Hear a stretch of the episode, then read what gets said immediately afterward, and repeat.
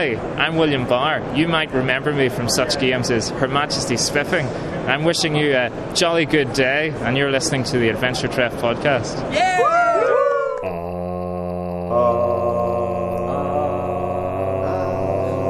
Adventure Treff, der Podcast.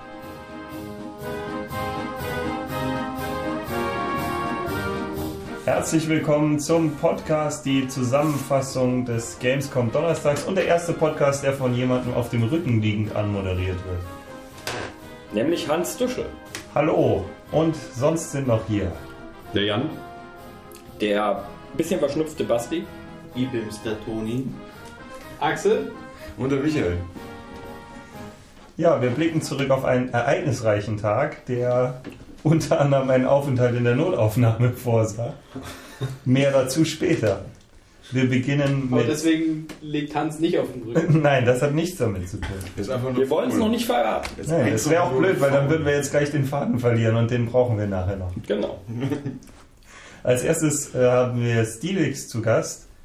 Das sind die äh, italienischen Entwickler hinter einem, ich fange mal an mit dem First-Person Psychological Horror Adventure von ihm. Allerdings mit einem kleinen Twist. Es kommt zwar ein Geist vor, aber der ist gar nicht so böse. Also man wacht natürlich ohne Erinnerung und ohne zu wissen, was los ist in einem fremden Haus auf und verfolgt dann einen Geist, aber der ist weniger auf Schocker aus, sondern äh, will, dass man sein Geheimnis entdeckt. Dauert etwa ja, zwei Stunden ist es eingegeben. Im Moment äh, gibt es einen Publisher, äh, Adventure Productions. Productions, genau. Und äh, der bringt das voraussichtlich im Januar auf Steam. Komplett mit deutscher Sprachausgabe. Äh, sieht nach einem netten kleinen Titel aus. Ähm, Es kommt auch eine Boxversion heraus. Stimmt, es gibt auch eine Boxversion höchstwahrscheinlich. also möchte man haben. Genau, also da, da ist gerade die Verhandlung, ob sie es entweder selber machen oder ob sie den Publisher uncrashen können, dass er das macht. Kommen die nicht aus der Schweiz? Die kommen aus der Schweiz, ja. Aus der Schweiz. Was habt ihr gerade gesagt? Sprechen aber Italienisch. Ah, Okay, Ja, dann Es mein, gibt, es gibt eine, mein Fehler. Es gibt eine italienischsprachige Schweiz. Ja. Fun Fact. Dieser Podcast ist lehrreich. Für, für alle, die es nicht wissen, Hans, ich wusste, dass es das gibt, aber hab's vergessen. Ich dachte, das wäre so wie die fränkische Schweiz. auch nicht in der Schweiz. Das ist so Du bist mir ja ein Esel. hat, Ja. sich, hat, sich noch jemand, Ja, oh. hat, hat sich noch jemand jemals gefragt, warum es Lachs gibt von anderen Tieren als Fischen? Was Ja, das was würde ich auch Lachs gerne wissen. So Ja, Schweinelachs. Schweinelachs. Schweinelachs müsste Fisch sein, oder? ich bin jedes Mal irritiert. Sonst, sonst hieß es ja Lachs. Lachs vom Schwein. Auch lehrreich. Sorry. Ja, wenn, wenn, man, äh, wenn man eine Raumstation aus Tieren gebaut hätte, dann wäre wahrscheinlich eine Eselmia rausgekommen. Zwei Übergänge. Übrigens, aber ich würde sagen, äh, der, der, die Überleitung von äh, Toni, die nicht so richtig mitbekommen wurde, war definitiv besser. ja, war sie. Ja, war sie. Aber Aber ist okay. ich dachte, wir unterbieten uns im Laufe des Abends. Konstant. Konstant.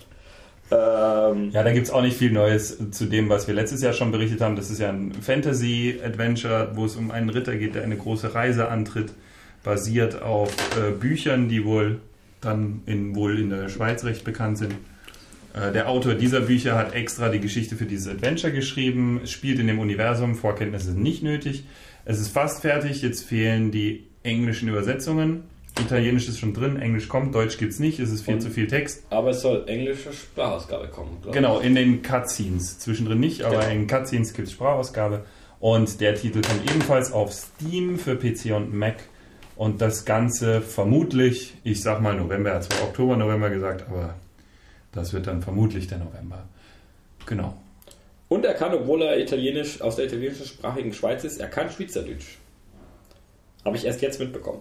So ein bisschen, Er ja. hat uns das Spiel auch auf Schweizerdeutsch ganz kurz präsentiert, aber er ist trotzdem der Meinung, dass das Spiel auf, nicht auf Schweizerdeutsch äh, lokalisiert werden muss. Was wir wieder schade fanden, oder? Ja, oder?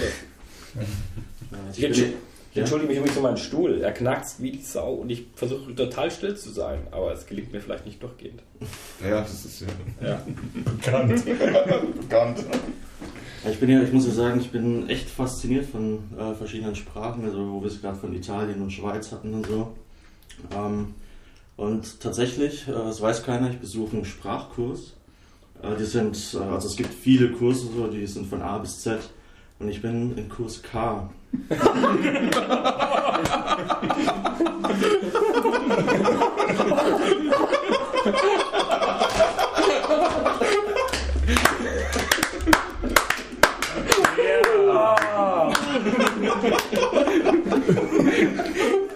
Oh Gott.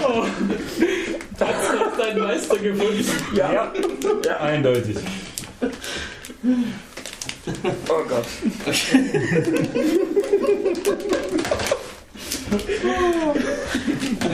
Sprache ist ein gutes Stichwort, oder?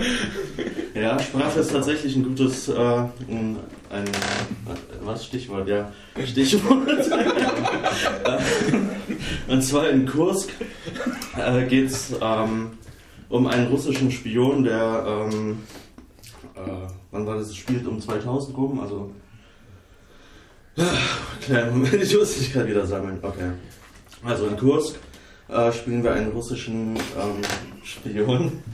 Äh, der muss Informationen sammeln über eine neue Art von Torpedo. Und äh, das Ganze spielt äh, zunächst in Moskau. Äh, dann geht es weiter in einen Ort. Ich die Hafenstadt, in der die Kursk. Äh, Novosibirsk. im, im, im, im, ist ja egal, wie die heißt. Jedenfalls Im Hafen liegt, ja, bevor sie ja, ausläuft. Ja. Genau. Genau, also äh, da kommen wir dann hin und äh, der größte Teil des Spiels äh, findet dann halt eben auf der titelgebenden Kursk statt. Und äh, das Ganze ist auch ein Genre-Mix, hatten wir gestern bei äh, We the Revolution zum Beispiel. Und hier haben wir aber nicht ähm, so Strategieelemente, sondern eher äh, auch Rollenspielelemente, hat er gesagt, der uns das Spiel präsentiert hat. Äh, weil es gibt auch zum Beispiel Nebenquests und so, die kann man für die NPCs dort machen, äh, wie zum Beispiel irgendwelche Briefe ähm, von A nach B bringen, also von einer Person zur anderen. Im U-Boot? Ähm, Im U-Boot, aber ich glaube auch schon vorher, noch bevor man überhaupt aufs U-Boot geht, äh, gibt es schon ein paar Sachen zu erledigen. Ja, äh, wie zum Beispiel, Beispiel auch Zigaretten Zigarettenschmuggeln genau. aufs Schiff. Aber man kann die Leute auch verpfeifen. Also wenn man jetzt äh, nicht mit denen unter eine Decke äh, sich stecken lassen will, dann kann man auch einfach zum Kapitän gehen und sagen, hey, hier, guck mal, äh, der will da was ein bisschen schmuggeln. Das ist, glaube ich, eine super Idee, bevor man vier Wochen auf engstem Raum zusammengesperrt ist, erstmal die Kollegen anzusperren. Genau. ja, da, darauf kommt es nämlich, auch, äh, nämlich auch an, ob man sich dann gut mit den Kollegen stellt oder nicht, weil äh, das hat am Ende dann äh, Einfluss auf eben das Ende. Es gibt vier verschiedene und je nachdem, wie man dann eben äh, mit der restlichen Crew steht, ähm, kommt dann eben ein jeweils anderes Ende raus.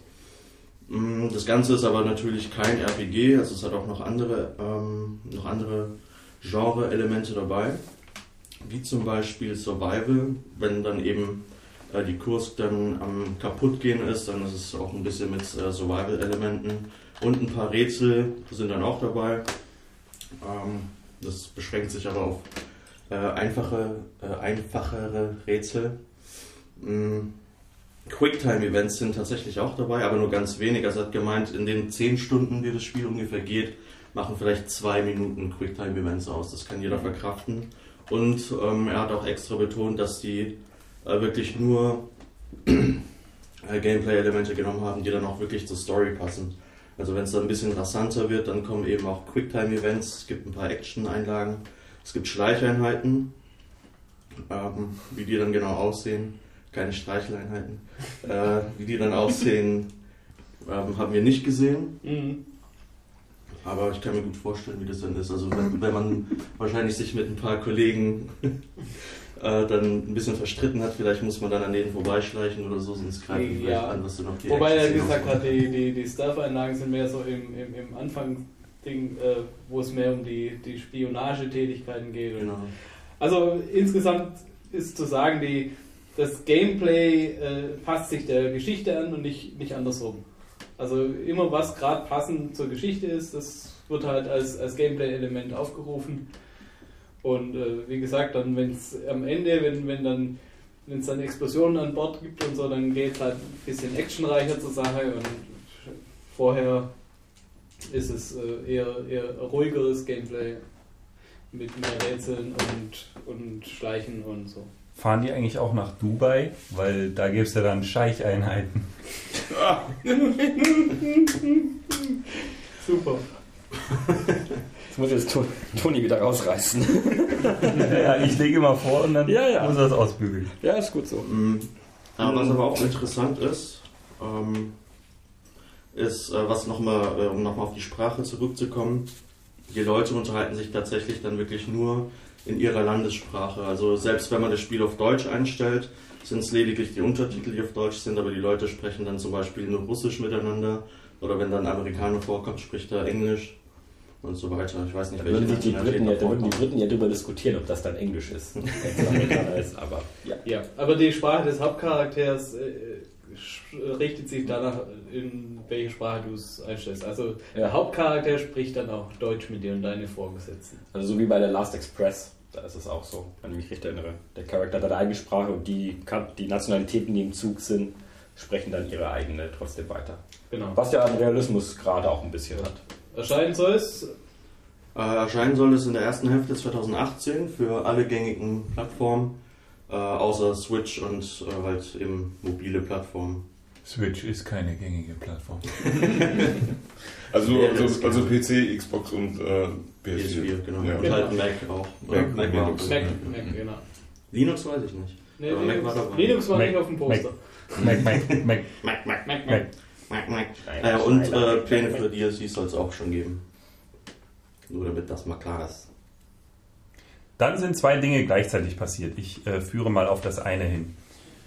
Also dazu muss man wissen, es gibt ein kleines Dorf in der Schweiz, in dem ein unfassbar fähiger Entwickler sitzt und äh, der ist auch wahnsinnig von sich überzeugt. Also richtig von sich überzeugt. Und hat ein eigenes Betriebssystem entworfen. Und äh, weil er die Ich weiß, Mühe, weiß, was Sie weil er die Mühe, die das Bergsteigen beinhaltet, nicht widerspiegeln wollte, hat das TalOS genannt. Und für die erste Version hieß es TalOS Principle. Wow. Oh nein. Das haben wir parallel zu einem anderen Ereignis gesehen. Ich hatte mich gerade Bei, gefreut bei, bei, bei dem anderen Ereignis hat jemand versucht, den Berg eher hochzusteigen. Aber hat sich dann verstiegen. Ja, Aber ziemlich. Das, aber das werden wir gleich noch sagen. Also die Sache war die, ich habe mich gerade auf Talos Principle gefreut, weil ich das Spiel super fand und jetzt die VR-Version ausprobieren wollte. Und zwei Minuten bevor wir diesen Termin hatten und ich quasi schon an dem Stand stand, Bekomme ich eine Nachricht? bekommst du eine Nachricht Soll ich sie vorlesen? und dann bekomme ich eine Nachricht und die Nachricht, die ich bekomme per Telefon ist, Jan, wir müssen in die Notaufnahmen. Verflixt und zugenäht. da habe ich gedacht, aber ich wollte doch Talos Principle sehen. Ich kann sie vorlesen, die Nachricht, Ja. die ich bekommen habe. Basti, welche Nachricht hast du bekommen? Ähm, wir wissen, äh, wie, wie viele ja wissen, äh, gibt es eine schöne Tradition bei uns. Äh, und das ist, dass wir fast ein Interview machen mit äh, Puki. Und wir haben schon ein paar Mal, also Jan Müller-Michaelis von Dedelic, den Schöpfer von äh, Depunia. Und wir haben ein paar Mal versucht, ihn zu erreichen und zu erwischen bei Dedelic. Und er war nie da. Und dann habe ich mir gedacht, ich schreibe ihn mal an, dass er nicht vergisst, dass wir noch ein Interview haben. Und ich habe geschrieben, Servus Puki, der Adventure Treff braucht noch fast ein Interview mit dir.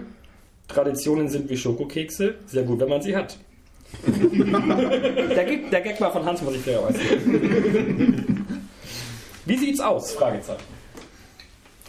Ähm, das hat dann ein bisschen gedauert, so ungefähr 10 Minuten. Ich habe mir gedacht, er antwortet bestimmt nicht, weil er hat garantiert sackviel gerade um die Ohren und läuft irgendwo auf der Messe rum. Und keinen Bock auf diese Scheiße. Und bestimmt keinen Bock auf dieses scheiß Interview.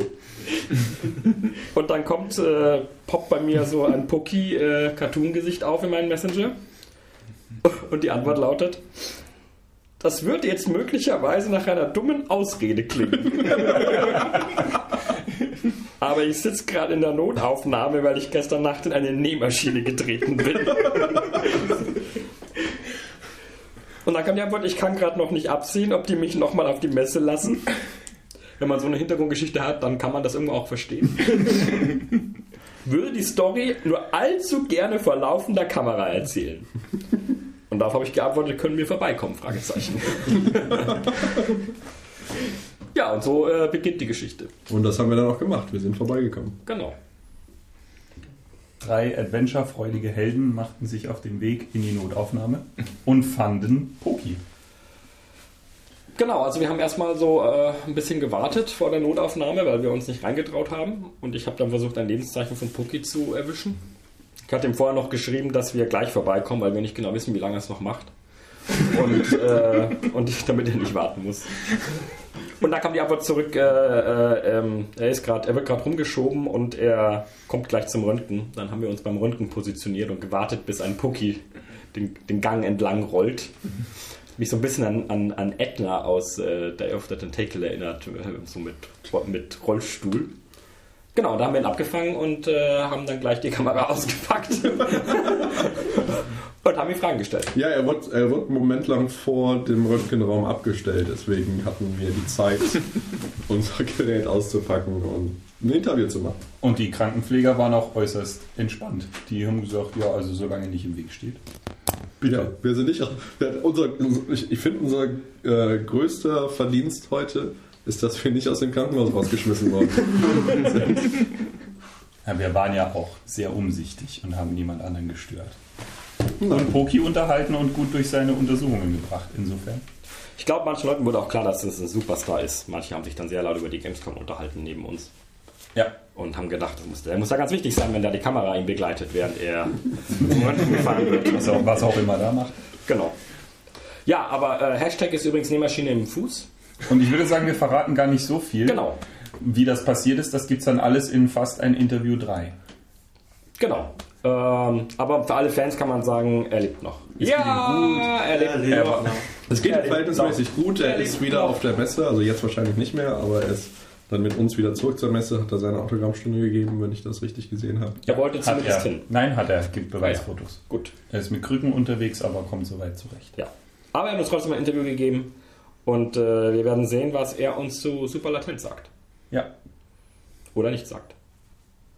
Das ist nur ein Video, das wird jetzt nicht sofort erscheinen. Das äh, braucht etwas Editierliebe. Also vielleicht so viel vorab, es gibt keine spektakulären neuen Infos zu Superlatent, sonst hätten wir die gepostet. Es ist auch wenig faszinierend, dass bei fast ein Interview nicht viel rumkommt, aber ja. Ich habe äh, einige, also ich war ja nur hinter der Kamera und ich habe einige sehr interessante ähm, superlatente, superlatente, superlatente Leute. Nein, ein paar spannende Talente habe ich, äh, hab ich mitbekommen, von denen ich noch nichts wusste. Also drei, drei Talente, von denen ich nur zwei bisher, äh, nur eins bisher kannte. Wahnsinn. Genau. Schön. Ja. Und äh, währenddessen, Wo ist, wo ist die Toilettenpapierrolle? währenddessen ist äh, Toni sehr schlecht geworden. Basti, du kannst wenigstens aufs Ja. Klo gehen. Hier, Mensch. Und ich glaube, uns wird das auch gleich Was? sehr schlecht. Ah ja. Genau, ich würde gerne gern was von euch zu Talos Principle hören, weil ich mich ja sehr auf das Spiel gefreut habe und es jetzt nicht gesehen Also ich äh, hab's, ich habe es gesehen, ich war mittendrin in der VR-Version. Ich habe leider die normale Version gar nicht gespielt, also falls ihr dazu noch was sagen wollt, schießt los. Äh, ja, ich kann kurz was zu einem Spiel an sich sagen, für die, die es nicht kennen. Es ist nicht wirklich Adventure, es ist mehr ein Rätselspiel. Es gibt so ein paar wiederkehrende Mechaniken, ganz viele Level, in, der, in denen man die anmessen muss. Und es gibt im Wesentlichen so kleine abgeschlossene äh, Gegenden, wo man dann verschiedene Level-Elemente wie Kisten und Laserstrahl-Ablenkdinge und Laserstrahlen und Schalter kombinieren muss, um was zu finden in, einem, in jedem Level. Und insgesamt ist das sehr, sehr clever gebaut. Es ist eine sehr markante Spielwelt. Man, die, die ganze Spielwelt scheint so eine Art Simulation zu sein und man redet über Computerterminals, die da in diesen ägyptisch anmutenden Gegenden plötzlich in der Gegend rumstehen, mit einer künstlichen Intelligenz, mit, dem, mit der man sich über philosophische Themen unterhält. Und das Ganze ist gemacht von den Serious Sam-Machern, was auch sehr überrascht ist. Was sind denn so philosophische Themen, die da vorkommen? sehr viel über Existenz und Sein. Also sehr, sehr tiefgängige. Also man, man versucht sich im Gegensatz, gegenseitig mit der, mit der künstlichen Intelligenz zu überzeugen, mehr oder weniger, ob man jetzt real ist oder nicht und so. man weiß auch nicht, vielleicht ist, ist, es ist der Autor von dem Spiel nicht äh, Jonas Köratz? Genau, die haben nicht Jonas Ja. Moraxis dazu genommen als Autor. Mhm. Und äh, selbst wenn man diese ganze ungewöhnliche Spielwelt weglässt, ist es ein ungewöhnlich äh, kluges und intelligentes Rätseldesign, was für viele, also ich habe glaube ich über 30 Stunden dran gespielt. Man kann dann, hm. wenn man das erste, wenn man die, die offensichtlichen Rätsel alle gelöst hat, kann man plötzlich so Meta-Rätsel lösen und äh, Elemente von nebeneinander liegenden Leveln kombinieren und dann so Sterne, optionale Sterne zu finden. Und das Ganze wird extrem schwierig, knifflig am Ende. Und dann gibt es noch einen DLC, der dann nochmal schwieriger ist, den habe ich auch noch nicht durchgespielt. Und äh, ja, ist von mir auf jeden Fall eine Empfehlung insgesamt. Und jetzt gibt es die VR-Version. Genau. Die haben nämlich, äh, wie du ja schon gesagt hast, Serious Sam auch gemacht und äh, dazu gibt es äh, auch VR-Version.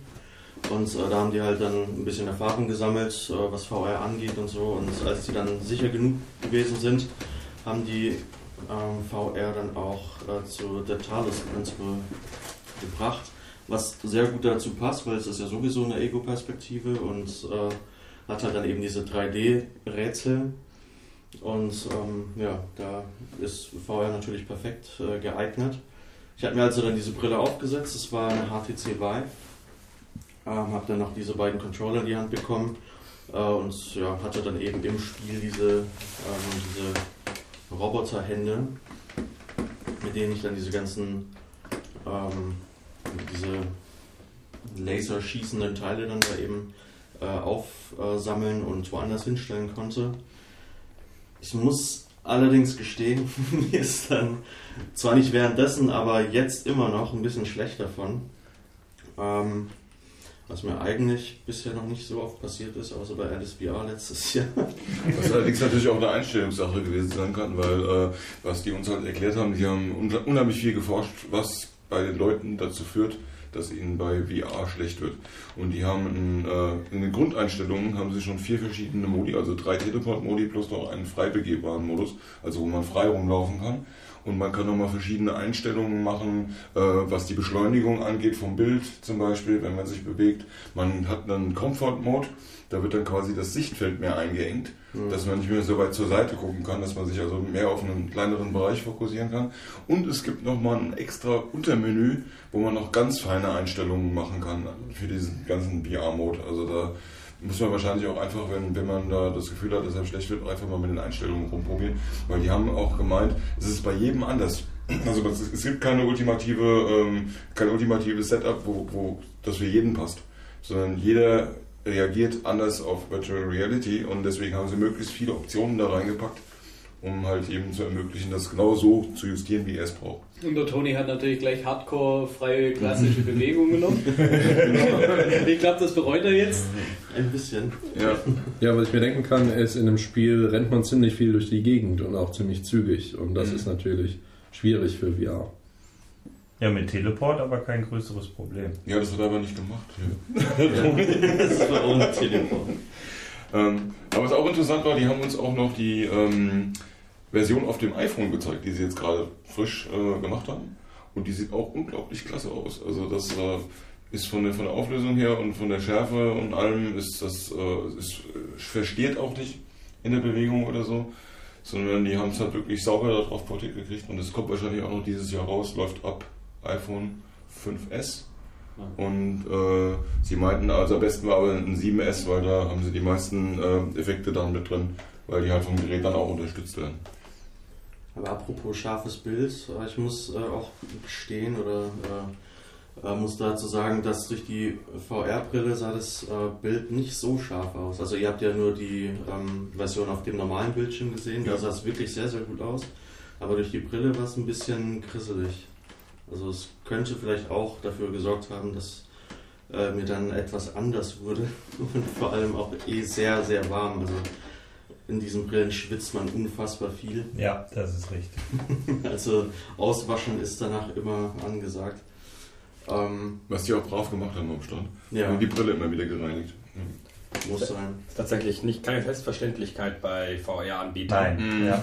Kann ich bestätigen manchmal sinnvoll, wenn man irgendwo eine VR-Experience bucht, sich ein Desinfektionsmittel oder ein Desinfektionstuch mitzunehmen. Yep. Tipp, Lebenstipp am Rande. Fun Fact. Wieder was gelernt. Ja. Aber vielleicht kann man auch die, ähm, die Linse noch einstellen, sodass die ein bisschen näher an den Augen ist oder weiter weg. Du kannst bei der Vive den Abstand zwischen den Augen regeln. Mehr aber meines Wissens Ah, nicht. den Die Dioptrien kann man, glaube ich, nur bei der Samsung nee, Gear die Dioptrien kannst du bei der Vive einstellen. Auch bei der Ja, Vive? ich spiele die Vive ohne Brille. Ah, okay. Ja. Das geht. Und die Nähe glaube ich auch. Also man kann da, ich glaube, dass man bei der Vive relativ viel einstellen kann. Softwareseitig ist oder eine sehr flexible Ehefrau, sage ich immer. da, da, durch, ja, vielleicht dauert es ein bisschen bei manchen. Oh Gott, ja, jetzt. ja, Ja, hm, der war zum Mitdenken. ja Wird aber dann nicht besser. ich weiß. Aber ich glaube, lag es auch mit daran, dass. Also man kann da was, man, also mir wird auch mal sehr häufig, also ich kann halt tatsächlich eigentlich, eigentlich war ich der Meinung, ich kann kein Feuer spielen, weil mir immer schlecht wird, immer. Also auch bei den Sachen, wo ich selbst nicht gehen muss und so, radikal innerhalb von drei Minuten schlecht. Und tatsächlich habe ich jetzt vor einiger Zeit mal eine Feuer-Experience gespielt, wo man unglaublich viel sich bewegt, man fliegt, man schwimmt, aber alles wird gespielt im Sitzen tatsächlich. Also es ist praktisch nur, also es ist nicht Teleporting, sondern man bewegt sich mit, mit Handgesten. Und das habe ich eine Stunde gespielt äh, Brille abgenommen, gar nichts. Also es, es, ich glaube echt, es, ist, äh, es gibt Einstellungen, wo das funktioniert für einen und wo es nicht funktioniert. Also das, Wer das wissen ist will, wie man es auf gar keinen Fall macht und wie jedem schlecht wird, der schaut einfach in Detached rein. Das ist so ein wunderbares Beispiel, wie innerhalb von 5 Sekunden Speiöl wird. Ja, wobei du da eine Version vom letzten Jahr gespielt hast. Ne? Ja, ist richtig. Ja. Aber ich traue mich ja auch keinen mehr Ja. anzufassen. Deswegen hat er es auch nicht getestet dieses Jahr, der Ernst. Der Ja, ist da nicht mehr dran Bin ich getroffen. rausgechicken. Aber dafür bin ich ja gestern in VR von Spinnen angefallen worden. Dann ist wieder alles in Ordnung. Dann haben wir es ja wieder. Also weiterhin Feier ein spannendes Thema irgendwie für Puzzle- und Adventure-Spiele. Ich weiß gar nicht, wie, wie, wie stark ist Talos wirklich Adventure? Das klang für mich alles so. Also ist das schon? Ähm, ich ich würde es nicht Adventure nennen. Es gibt Ja. kein Inventar. Es gibt halt immer nur die gleichen Level-Elemente sozusagen, mit denen man, die man dann kombinieren muss. Ja. Also von daher eher ein über den Tellerrand auch so. Ja. Ja, Haben wir Ich glaube, wir haben es auch als solches getestet, ich glaube ja. Aber unabhängig davon äh, kann man sagen, VR immer noch ein Thema. Also es hält sich wacker. Aber wenig. Also wenn man jetzt vergleicht, wie viele Ja. VR-Titel letztes Jahr und vorletztes Jahr präsentiert wurden, Das finde ich, richtig. hat es stark abgenommen. Aber es ist trotzdem noch da und es gibt trotzdem auch Titel irgendwie, die interessant noch weiterhin sind.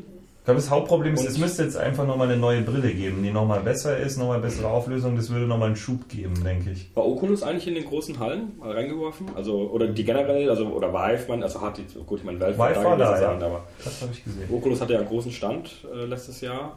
Dieses Jahr weiß ich es gar nicht.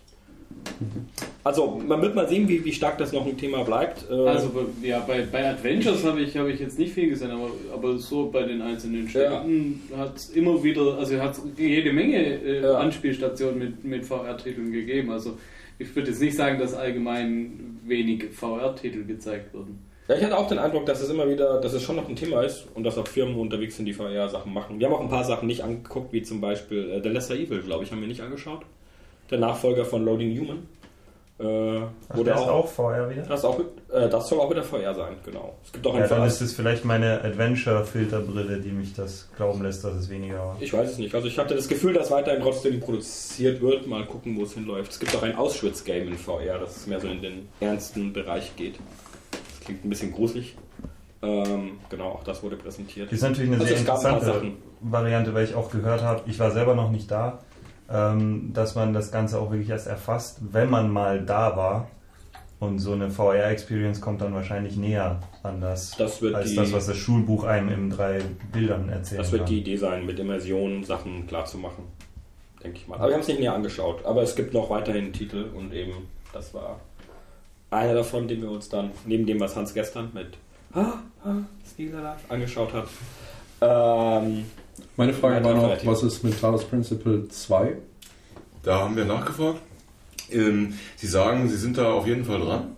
Ähm, das ist auch ein Projekt, das Sie wirklich gerne machen wollen. Das Problem ist nur, dass bei diesem Studio ähm, das Talos Principle im Prinzip so ein ähm, Wollen wir Projekt ist. Und die haben halt jede Menge Arbeit mit, äh, verdienen wir Geld mit Projekten. Also müssen wie- wir. Genau. Okay. Ja, nicht unbedingt müssen wir, aber man muss halt auch schon ein bisschen in die Zukunft schauen. Man kann halt nicht immer nur, immer nur eigenen Kram machen und den äh, durchziehen, bis es fertig ist. Sondern wenn einer kommt und sagt, na, das sind ja die Serious Sam Entwickler. Und wenn, wenn natürlich dann einer kommt und sagt, oh, wir, wir haben noch ein Serious Sam, das wir noch machen wollen, äh, wollen wir euch hier haben, ähm, dann, dann machen die das, weil es da natürlich direkt Geld für gibt. Ähm, allerdings haben sie auch gesagt, sie haben äh, drei VR-Titel auf der Series M, also First Encounter, Second Encounter und äh, noch einen, einen äh, VR-exklusiven Series M gemacht. Mhm. Und, und, dadurch haben sie auch so unglaublich viel über diese VR-Technologie gelernt. Und das hat ihnen halt auch ermöglicht, äh, Talos Principle in VR umzusetzen. Okay. Und äh, von daher hat es also auch schon so einen Synergieeffekt, dass sie zwischendurch auch mal wieder was anderes machen. Aber Talos Principle 2 steht auf ihrer persönlichen Wunschliste und da werden sie auch dran arbeiten, sofern sie die Möglichkeit Zeit dafür haben. Aber heißt es dann auch, dass der Einser gar nicht so erfolgreich war? Der lief, glaube ich, sogar ganz gut. Ja, hat ja auch im DLC bekommen, ja, also ja, normalerweise. Ja. Aber mit anderen Worten, irgendwas, mit, Ahnung, mit was anderem verdienen sie vielleicht trotzdem noch mehr möglicherweise. Ja. ja, klar. Das ist halt vor allen Dingen, das ist halt wahrscheinlich auch dann Geld, das sie vom Publisher direkt kriegen. Während bei Talos Principle, das werden sie zu Ende entwickeln müssen und, und dann, äh, dann verkaufen halt irgendwie oder selbst vermarkten. Ja. ja, das ist, wenn die Leute die Wahl haben zwischen einem sehr schwierig zu vermittelnden künstliche Intelligenz Rätselspiel mit philosophischen Themen und Sam I am. Dann. Ja, dann hat halt das letzte Rad mehr Erfolg. Waren das jetzt genug Informationen über Taros? Ja. Oder wie der Amerikaner sagen würde, das ist Outreach? Ja. I would say it reaches out. It reaches out. Hm, wie beim äh, nächsten Titel, der zum Glück nicht als VR-Version existiert, weil das wäre zu viel. Das ist das Detach-Problem wahrscheinlich. da ist man dann äh, völlig losgelöst. Ähm, von der Erde. Genau, unterwegs und so. Die Raumstation ist es, glaube ich, oder? Genau, ja. eine russische sogar. Äh, da, damit sind wir auch wieder im Die Esel mir.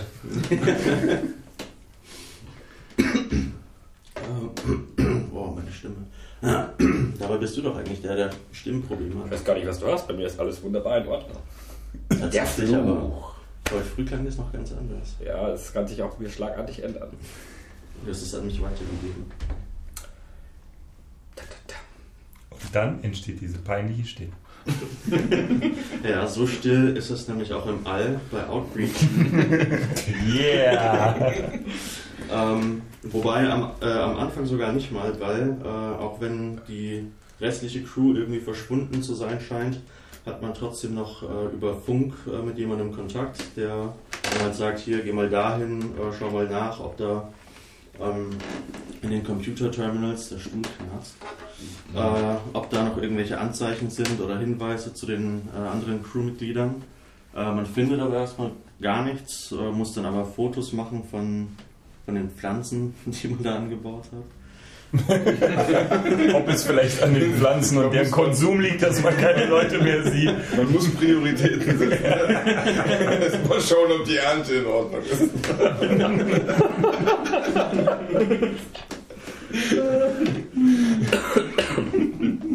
Ob aus diesen Pflanzen wohl Space Cookies entstehen? Oh. Wahrscheinlich. Ähm, also wirklich äh, ins All bin ich aber leider nicht gekommen in der äh, anspielbaren Demo, äh, weil ich da ein bisschen mit der Steuerung äh, zu kämpfen hatte. Also man kann nicht auf geraden Wegen äh, durch die Raumstation laufen, weil eben Zero Gravity.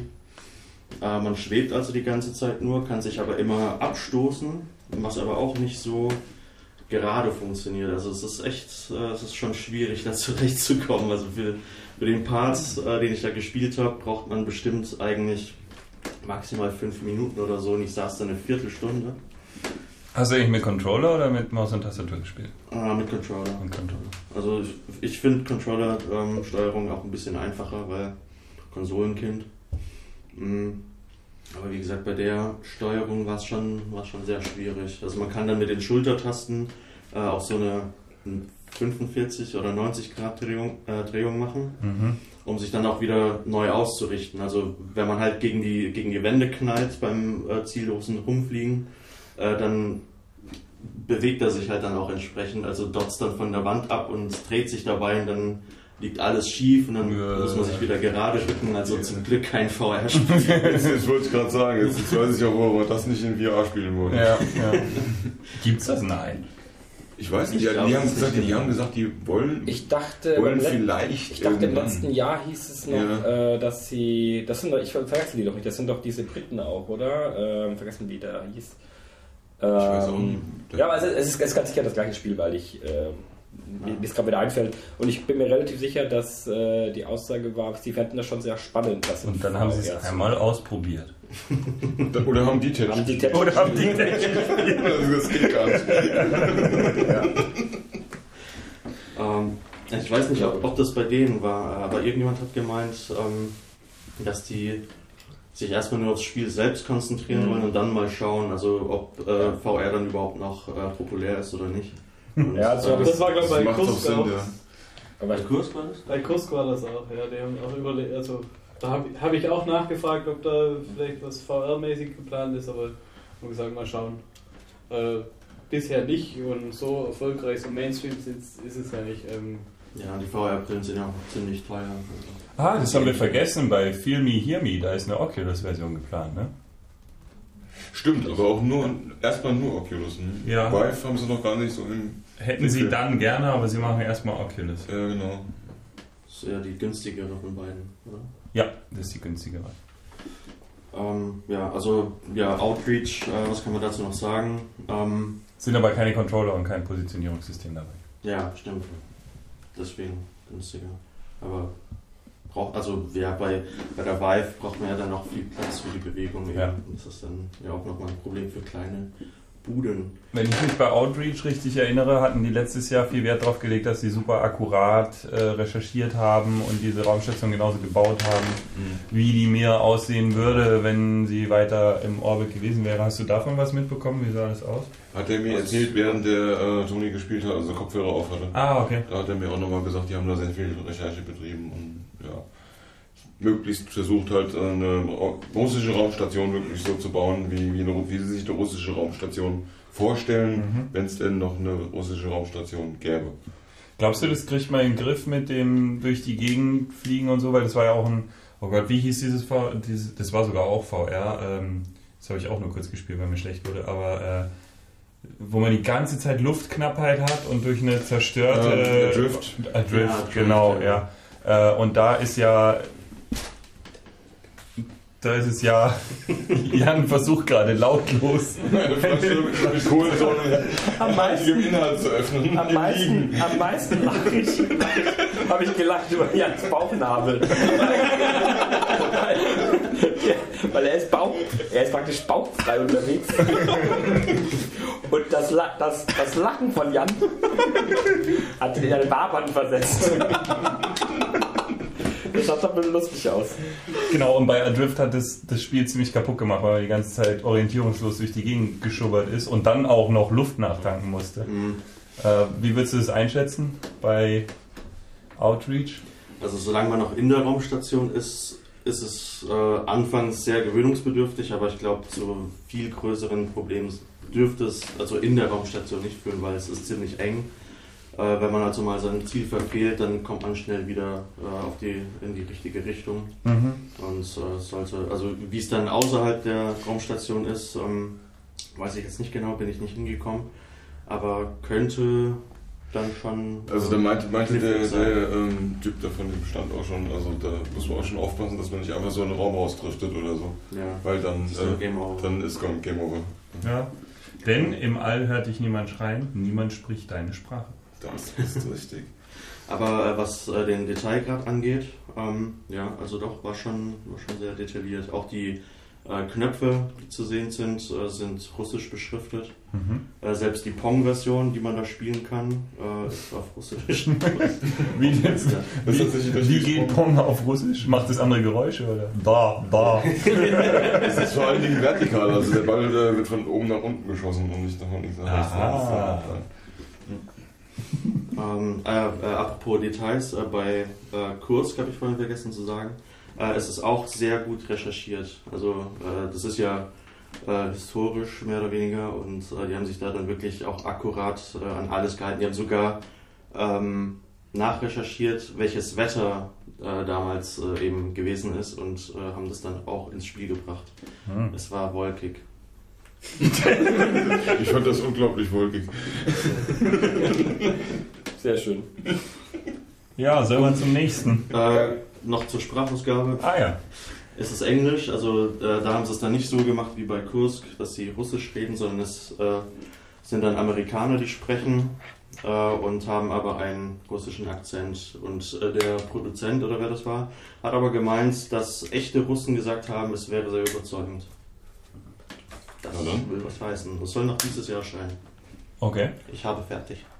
Sollten wir im Auge behalten. Wie das so ist, bei, äh, bei der Gamescom gibt es da Stände von Publishern, die kosten viel Geld.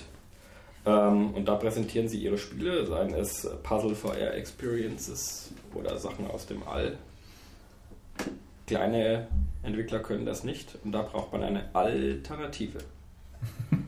Und deswegen waren wir dann im Edison Restaurant. Genau. Und was haben wir uns da angeschaut? Immer noch Pokis Fuß in der Notaufnahme. Das ist richtig.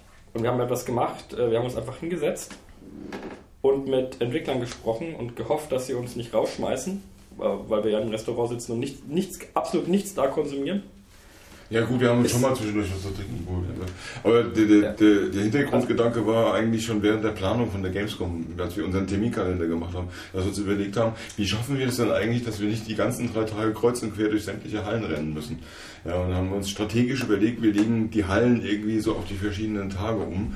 Und dann nehmen wir alle Entwickler, die wir kennen, die keinen eigenen Stand haben, sondern mit dem Laptop unterwegs sind, und laden die alle auf den Donnerstagmittag. Und dann gehen wir in diesem Edison-Restaurant in zwischen Halle 2 und 4 auf der, in der Business Area einfach hin und belagern einen Tisch im Restaurant. Und es hat wunderbar funktioniert dieses Jahr. Wir haben also von 13 bis, äh, ich glaube, 16.30 Mhm. fünf Termine hintereinander am eigenen Tisch gehabt. Wir mussten nicht einen Schritt gehen und das war so super. Man hat eh schon die Füße wehtun nach drei Tagen. Ich finde das eine super Idee. Vor allem müssen wir finde das, nichts rumschleppen. ich find das sehr gut, dass wir das so eingeloggt und uns down gesetzt haben. Dann kam ja wirklich ein äh, bunter Mix dann Ja, zusammen. das, das hat dann schon den schönen Nebeneffekt noch gehabt, dass sie dann am Ende alle da waren. Ja, und dann hatten wir zwei Tische. Und, und, und dann war irgendwie so, kamen so Gesprächsrunden auf. Und das ist schon sehr, sehr lustig. Ja, denn unsere War fast schon so wie ein Klassentreffen bei der Schule. Richtig, ja, genau. Man muss wissen, unsere Füße sind uns heilig. Ja. Genau. Ja, ja, so wie, so wie Jesus Der Heilige- Christus, Christ. In der Schule. Genau. Der heilige Christopher. Der heilige Christopher, genau. Ihr merkt, sechs Leute kriegen kein vernünftiges Wortspiel. Wir haben jetzt jedes Wort durch, das wir brauchen. Ja, wir müssen es noch verschlüsseln. Ich wollte mit Bund daraufhin äh, aufbauen. Ja, dann bau mal. Bund zu Christopher Street Day. Und Oh! Ah, ja, okay, ja. ja, ja, ja. Wäre aber ein weiter Weg gewesen.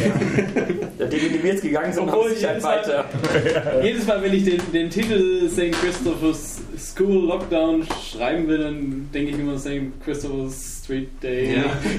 Und damit ist er raus, um was es jetzt geht. Genau, es geht um St. Christopher's School Lockdown ich dachte ähm, Christopher Street Day. von, von Laney Berry und ihrem Mann.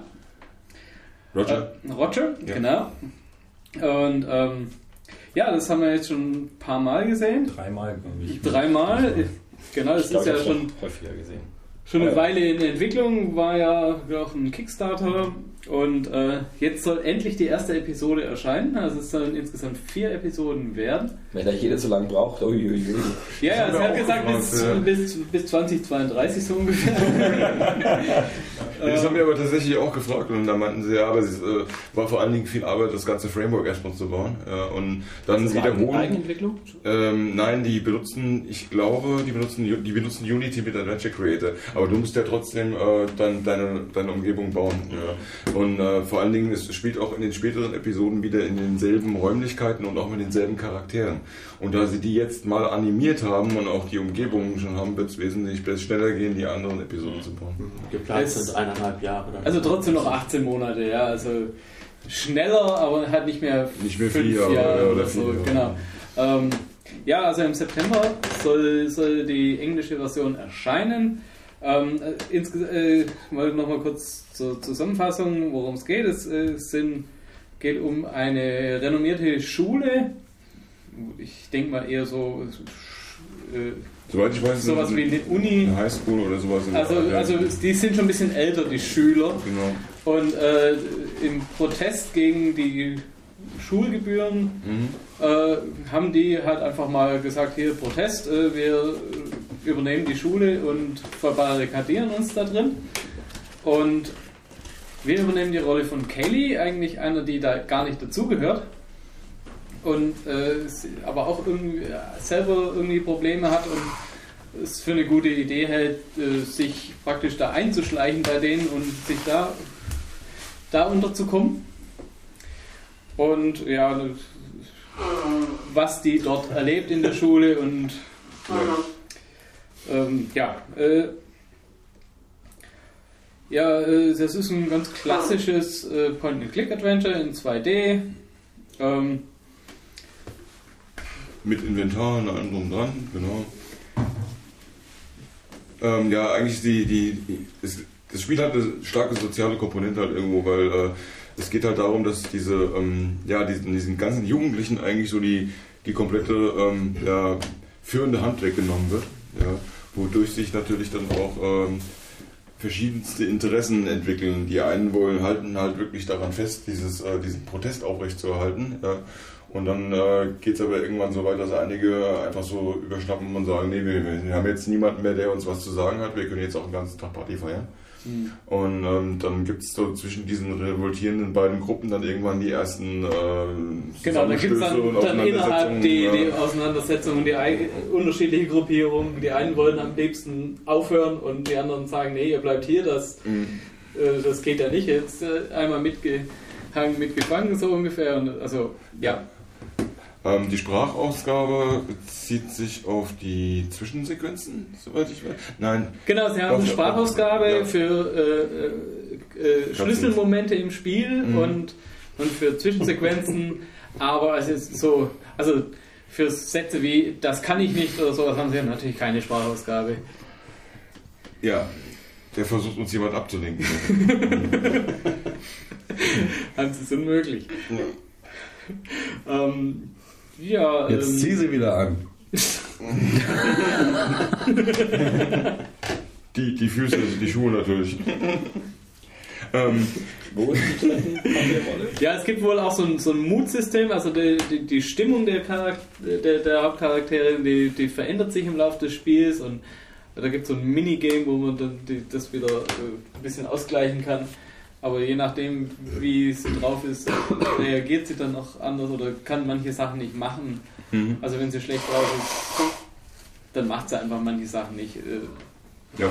Oh, Minispiele. Ich habe da irgendwas gesehen mit diesen mit so Münzen. Oder was ja, da gab es noch so ein, so ein Voodoo-Duell. Voodoo-Puppen hatte er, das war der. Äh, oh Gott. Ich das also es war, war wie, wie, praktisch ein Guybrush Threepwood, aber sie hatten ihn anders genannt und, und dann die Monkey Island Charaktere als Karten dazu, also es waren keine Karten, sondern so, so Münzen. Äh, so ein Duellspiel, das muss man nicht unbedingt spielen, es gibt auch Alternativen, aber es ist so ein komplettes Karten-Minispiel, auch wenn es keine Karten sind, äh, das praktisch dann in dem Spiel integriert ist. Ja. So Spielzeit? Oder du wolltest noch was anderes? Nee, ich, äh, Spielzeit war ziemlich lang sogar. Ne? Ja, äh, zehn, Stunden. zehn Stunden rum. Für die erste Episode. Für die erste Episode. Es wird einen Cliffhanger haben, aber in den nächsten Episoden spielt man dann andere Charaktere. Ja. Also das ist praktisch die, die Geschichte von der Kelly und nachher spielt man noch die drei andere Charaktere in den, in den nächsten drei Episoden. Es soll auch 10 Pfund oder sowas kosten. Genau, Was das dann in Euro ist, mhm. das wird man dann sehen. Kommt drauf an, wann es rauskommt. äh, erscheinen soll es, äh, wie gesagt, im September, also in einem Monat etwa. Ja. Ähm, ist noch nicht ganz der finale Bild gewesen, aber. Aber es sah schon sehr gut aus. Also es waren jetzt Hintergründe drin, die ich vorher noch nicht gesehen habe und die ähm, sahen teilweise richtig, richtig, richtig gut aus. Mhm. Und ähm, ich hatte so am Anfang, als ich die ersten Screenshots gesehen hatte von dem, von dem Spiel vor ein paar Jahren, habe ich gesagt, naja, kann man besser machen, aber inzwischen passt das alles richtig gut zusammen. Das ist zwar sehr bunt, alles irgendwie, ja. Ja, aber von den Perspektiven her und so äh, relativ gut gemacht. Wobei die, die, die Farbsättigung sich ein bisschen ab, äh, ist abhängig davon, in welcher Stimmung man sich befindet. Also, ah, ja, okay. Wenn man so richtig so Emo drauf ist, dann wird es ganz, ganz blass und, und fast schon schwarz-weiß. Und, und wenn man so aufgedreht ist, dann ist es total überdreht, die Farbe. Mhm. Und, und dann der Mauszeiger zittert dann auch die ganze Zeit. also sind so Spielereien drin, die sind eigentlich ganz witzig. Ja. Ähm, ja. Ja. Ähm, Aber man merkt schon, dass es das alles handgemacht ist, was die da machen irgendwie. Ja. Also das, äh, genau. Ja, und vollständig handgemacht ist dann auch ein anderes Spiel. Ähm, äh, noch, Entschuldigung, noch ein. Äh, Sprachausgabe. Äh, es soll auch eine deutsche Fassung geben. Aber nicht, nicht Sprache, sondern. Doch, auch vollständig, ja. vollständig auch die, die Sprachausgabe. Tatsächlich. Ja, wenn es dann der Publisher veröffentlicht, äh, also es soll den, den mit, mit, mit Adventure Production. Ah, so, ja. ja, ja. Aber, aber sie, das heißt, es, es soll Spaß, ja, deutsche Sprachausgabe geben. Ich, gespannt, deutsche Untertitel. Weiß, ich weiß nämlich noch nicht mal mehr von deutscher Text. Text ähm, ja, hat sie mir aber erzählt. Aber gut, wenn sie das sagt, dann ist das in Ordnung. Ja, und vollständig handgemacht ist. Handgemacht. Ähm, Handgemacht. Nee, habe ich nichts mit zu tun. Das Gut, dass ihr nicht nach meiner... kriegst du noch was. Oder habt ihr, habt ihr irgendeinen Deal gemacht? Ja, wenn du wüsstest, was ich erwarte, wenn du nach Hause kommst und dann deinen Briefkasten aufmachst. Du. Gut, dass ich nicht nach meiner Überleitung gefragt habe. Ich wäre losgegangen mit Bord, Bord in my Bad. Und der Rest ziemlich nicht. Du, Basti, wir haben nicht nach deiner Überleitung gefragt. Wer hat ihm eigentlich das Mikrofon gegeben? ja. Es ist nämlich äh, Harold Hollywood. Ein an sich gescheitertes Kickstarter, glaube ich, oder? Das, ich würde es jetzt nicht gescheitert nennen. Ähm, es war so, die hatten äh, vor, ich glaube, einem Monat, das, das, ist noch gar nicht lange her, auf jeden mhm. Fall, vor, vor ein paar Wochen irgendwie, ähm, einen Kickstarter ähm, zu Ende gebracht, der nicht erfolgreich war. Ähm, allerdings muss man auch dazu sagen, dass sie nach 150.000 Euro gefragt haben. Ja, was im Adventure-Bereich natürlich eine ganze, ganze Menge Geld mhm. ist, vor allen Dingen auf Kickstarter.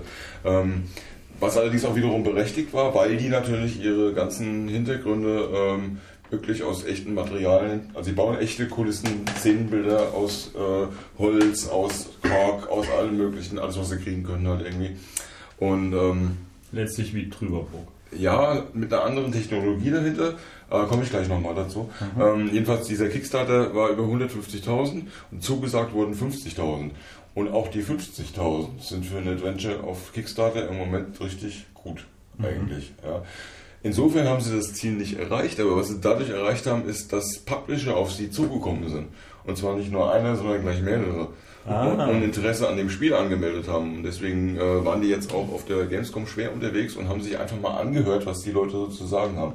Was eine sehr komfortable Situation ist. Weil normalerweise, wenn du ein mhm. Spiel an pitchen willst und Investment haben willst, dann musst du rumrennen und Klinken putzen. Und für die war es halt eben so, dass sie äh, angesprochen wurden. Mhm. Ja, weil das hat äh, ziemlich gute ähm, ja, Coverage durch die Presse gekriegt. Unter anderem auch äh, Forbes in den USA haben darüber geschrieben und das, da kam man auch, hat er erzählt dann gleich auch mal größere Spenden von, von Leuten, die über Forbes auf Kickstarter gekommen sind. Ja, mhm. und, und lauter solche Sachen. Also die haben eine sehr eine große Aufmerksamkeit erzielt wie dieser Kickstarter-Kampagne. Deswegen ist das unheimlich schön für die. Und ähm, jetzt wollte ich gerade noch mal, was, was hattest du gerade noch eingeworfen? Drüberbrook. Drüberbrook, genau. Ähm, Drüberbrook, äh, ich bin mir nicht genau sicher, wie die das machen. Ich glaube, die gehen hin, bauen diese Kulissen, filmen die. Ja, fotografieren die, genau, setzen die. Genau, setzen die dann in die Engine ein und produzieren die Charaktere dann digital drauf. Genau, der Hauptcharakter Richtig. ist digital. Richtig. Und bei Harold Hollywood machen sie es so, also die, die, die sind ja, äh, ähm, die, die haben da Bekannte, die haben ein äh, ähm, Projekt äh, laufen, das gefördert ist. Und zwar ist das ein ähm, 3D-Scanner. Ja, das ist ein 3D-Scanner, da können die ihre Kulisse komplett reinstellen, da drücken die auf den Knopf und dann kriegen sie in, im, im PC halt einfach ein 3D-Modell davon. Auch nicht ja. schlecht. Und dieses Ding ist dann wirklich ein Prototyp und die sind die einzigen, die das nutzen. Das heißt, ja, wir, wir so meinen, wir haben da so quasi so eine Raketentechnologie, die kein anderer hat. Ja, damit können wir das machen. Und zwar relativ günstig. Ja, das, das kostet die im Prinzip dann auch nicht äh, Unsummen, dann äh, das alles einzudigitalisieren. Und deshalb gehen die halt hin und machen das auf diesem Weg. Die, machen also quasi ein 3D-Modell in, in, der 3D-Software von ihrem hand, handgebauten Kulissen-Setting halt irgendwie, indem sie es einfach in, in, ein Gerät stellen und einen Knopf drücken. Okay. Und die bauen auch ihre Charaktere echt und machen die dann mit, das ist auch interessant, weil es ein sehr seltsamer Mix ist, das machen sie mit Motion Capturing. Aha. Was sie machen, sie machen Stop Motion, Motion Capturing? Die machen Motion Capturing, also quasi die. Ah, sie selber. Sie ja, genau, okay, die, die, Bewegungen ja. von den Figuren. Das heißt, die bauen die Figuren in echt, ja, machen Motion Capturing und dann äh, richten die, die Figuren halt quasi dann äh, auf den, auf den gecapturten ähm, Bewegungen aus. Das ist ein Aufwand. Also die Figuren werden halt auch eingescannt. Ah, jetzt verstehe ich es. Mhm. Genau, und, und, und, aber die Animationen kommen vom, vom Motion Capturing sozusagen. Also sie, sie, die Bewegung, die die Figur macht, richten sie anhand des vorher gemachten Motion Captures aus. Genau, also keine Stop-Motion. Also sie machen Motion, animieren. also sie haben, sie haben irgendwie sie selber digitalisieren sich ein mit Motion Capturing, haben dann quasi da so die Bones, also das So habe ich es verstanden, genau. Und dann haben sie Knet, also äh, Stop-Motion-Figuren, die sie dann Frame für Frame anhand der Animation, die auf dem Computer zu sehen ist, dann wieder ausrichten, um. Ja, nein, nein, sie nein, nein, nein, auch wieder 3D-Scans praktisch von diesen ah, okay. Und die können dann, dann haben sie praktisch diese, diese 3D-Modelle genau. und können dann da ihre, von, von ihren ihre, ihre Bones reinsetzen und dann können sie die animieren. Genau, genau. so. Ja, okay, jetzt verstehe ich. Das andere wäre schon, also es wäre spannend, aber schon, das hat mich schon gewundert. Okay. Ja. ja, so machen die es jedenfalls. Und ähm, ja, deswegen müssen wir jetzt mal abschauen, äh, an, anschauen, was da passiert. Ähm, also deswegen würde ich auch nicht sagen, dass der Kickstarter gescheitert ist, sondern der Kickstarter hat ihnen einfach so dieses Sprungbrett geliefert. Er ist halt nicht so aufgegangen wie gewünscht, aber anders. Ja, das war ein, der Kickstarter war nur eine Option. Also, mhm. Das war nur eine Möglichkeit, die sie in Betracht gezogen Das war die einfachste erstmal. Dass man sagt, wenn wir genug Kohle kriegen, ja, dann können wir das ohne, dass uns jemand reinredet und ohne, dass wir äh, groß Funding ranholen müssen, erstmal anfangen zu produzieren und so, oder weiter produzieren. Mhm. Das ist ja eigentlich auch ein Game Lab Projekt. Ja, also die ähm, hatten da ja sowieso auch schon Förderungen und so weiter und, und äh, Förderkredite und Kram und das, das hatten sie ja schon alles und das wäre dann nochmal der, nächste Step gewesen. Auf jeden Fall haben sie noch weitere Optionen. Sie können noch mit Publishern sprechen, beziehungsweise die Publisher wollen mit ihnen sprechen. Ja. Und was wir jetzt gesehen haben heute, das war zum einen mal ein sehr, sehr schönes Intro, ja, was sie jetzt gebaut haben. Und wir haben die Figuren in Bewegung gesehen. Und das sieht auch schon richtig klasse aus. Also vor allen Dingen, weil die ja in der, in der Lage sind, ähm, auch diese, diese Materialien da original draufzulegen und damit auch die exakt richtige Beleuchtung halt irgendwie nachstellen können in 3D. Sieht das schon richtig fein aus. Ja, absolut. Also es sah fantastisch aus, äh, die, die kurzen Szenen, die wir gesehen haben. Ja. Aber es, ja. aber es hängt immer noch davon ab, ob sie einen Publisher finden, ja, also sie brauchen sie eigentlich im Prinzip, äh, er, er, sah schon sehr zufrieden aus heute, der, der Onat halt irgendwie, äh, weil er schon die ganzen Publisher-Gespräche hinter sich hatte. Und ähm, jetzt eigentlich schon am Selektieren ist, was passt denn am besten zu uns von dem, was wir da jetzt äh, angeboten gekriegt haben. Hört sich gut an. Ja. Genau, also er sagt auch, es ist ein Projekt, äh, weil das, wenn sie da sich normal bezahlen lassen, sicher eine Million kosten ja. würde. Ja, genau. Ja. Im Bereich von einer Million ungefähr. Genau, und, aber die, die, die Publisher sagen, ja, das sieht man ja auch. Ja, genau. So, so, so war so die Aussage. Aus. So sieht es auch aus. Nicht ja. schlecht, ja. Das heißt noch nichts. Ja, klar. Das heißt nichts, aber... Jetzt geht es um die Five Seasons. Ja, nämlich... Spring, ähm, Summer, Autumn, Winter, Warlock. Richtig. Ein Spiel, das wir auch schon. Das war auch ein Kickstarter. Ähm, das hieß mal Waldemar the Warlock. Ähm, Jetzt heißt es Season of Warlock. Und ich meine, ich will jetzt nichts Falsches sagen, aber ich glaube auch das war ein nicht erfolgreicher war auch Kickstarter. Nicht erfolgreich, ja. Genau, der hat nämlich auch nicht funktioniert.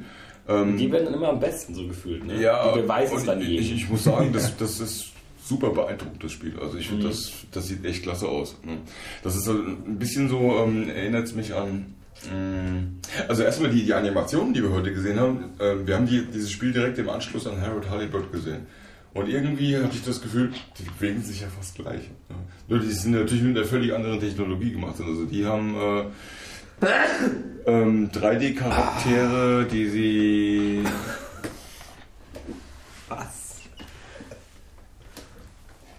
ist hier hinten auf dem Rücksitz irgendwas witzig oder so? Hm? Das will ich auch gern wissen. Wenn da irgendwas witzig ist, dann würden wir es gerne hören. Hm? Na? Da aber wieder der Bauchnabel. Der Basti sorgt schon dafür, dass alle es hören. Ja, ähm, auf jeden Fall sieht das äh, klasse aus. Wir haben neue Szenen gesehen, also die Szenen vom letzten Mal haben wir gesehen, plus neue Szenen. Ein, äh, das Intro, das auch sehr, sehr gut gemacht ist. Die haben die Charaktere ausgetauscht und haben neue Charaktermodelle drin. Und die schauen super aus. Die sehen auch super aus, genau. Und sie sind schon relativ weit in der Entwicklung. Also sie wollen jetzt in, irgendwie direkt nach der Gamescom ähm, eine Demo fertigstellen, die schon das erste Drittel des Spiels umfasst. Die oh. Ist da eine Demo für wen? Was ist, also das weiß ich nicht. Okay. Ähm, zweites Drittel ist auch schon ziemlich fertig. Und ähm, dritten, ja, da arbeiten sie noch äh, ziemlich dran. Sie wollten es ursprünglich noch dieses Jahr veröffentlichen, werden es nicht mehr schaffen. Aber ähm, 2018 ist sehr, sehr wahrscheinlich, also erstes Halbjahr wahrscheinlich. Wie lange, wie lange geht das Spiel dann insgesamt, wenn die Demo schon ein ganzes, also ein Drittel dann also wenn die, Moment, also Moment, das muss ich mal aufschlüsseln. Wenn, wenn die Demo ein Drittel des Spiels ist, aber wir haben ja gar keine Zeitangabe. Dann ist der Rest zwei Drittel. ja, ich meine, also, nee, ob es schon... Äh, Lass uns mal einen Dreisatz äh, machen. Insgesamt, insgesamt sind es dann drei Drittel. Boah, das ist ein ganzes. das ist ein ganzes Spiel. Ja. Nein, ich meine, so, was, was ist denn geplant, wie lange das Spiel gehen soll, wenn, also das ist ja dann schon sehr großzügig, dass die, dass die Demo schon ein Drittel des ganzen Spiels ja. dann preisgibt sozusagen. Wer weiß, vielleicht ist das auch eine Publisher-Demo ja. oder sowas, also nicht für die Nicht für den offiziellen Gebrauch, sondern zum also Pitchen. Halt. Ich würde mutmaßen, doppelt so lang wie ja, es soll aber tatsächlich, es soll aber tatsächlich 10 bis 15 Stunden groß werden, das Ding. Okay. Ja. Ist ordentlich. Ja. ja. Auf alle Fälle, also ich kam ja zu spät dazu, ich fand es sah echt sehr schön aus. Ja, also wirklich dann das ist so ein, so ein Titel, den man nicht so richtig immer auf dem Radar hat.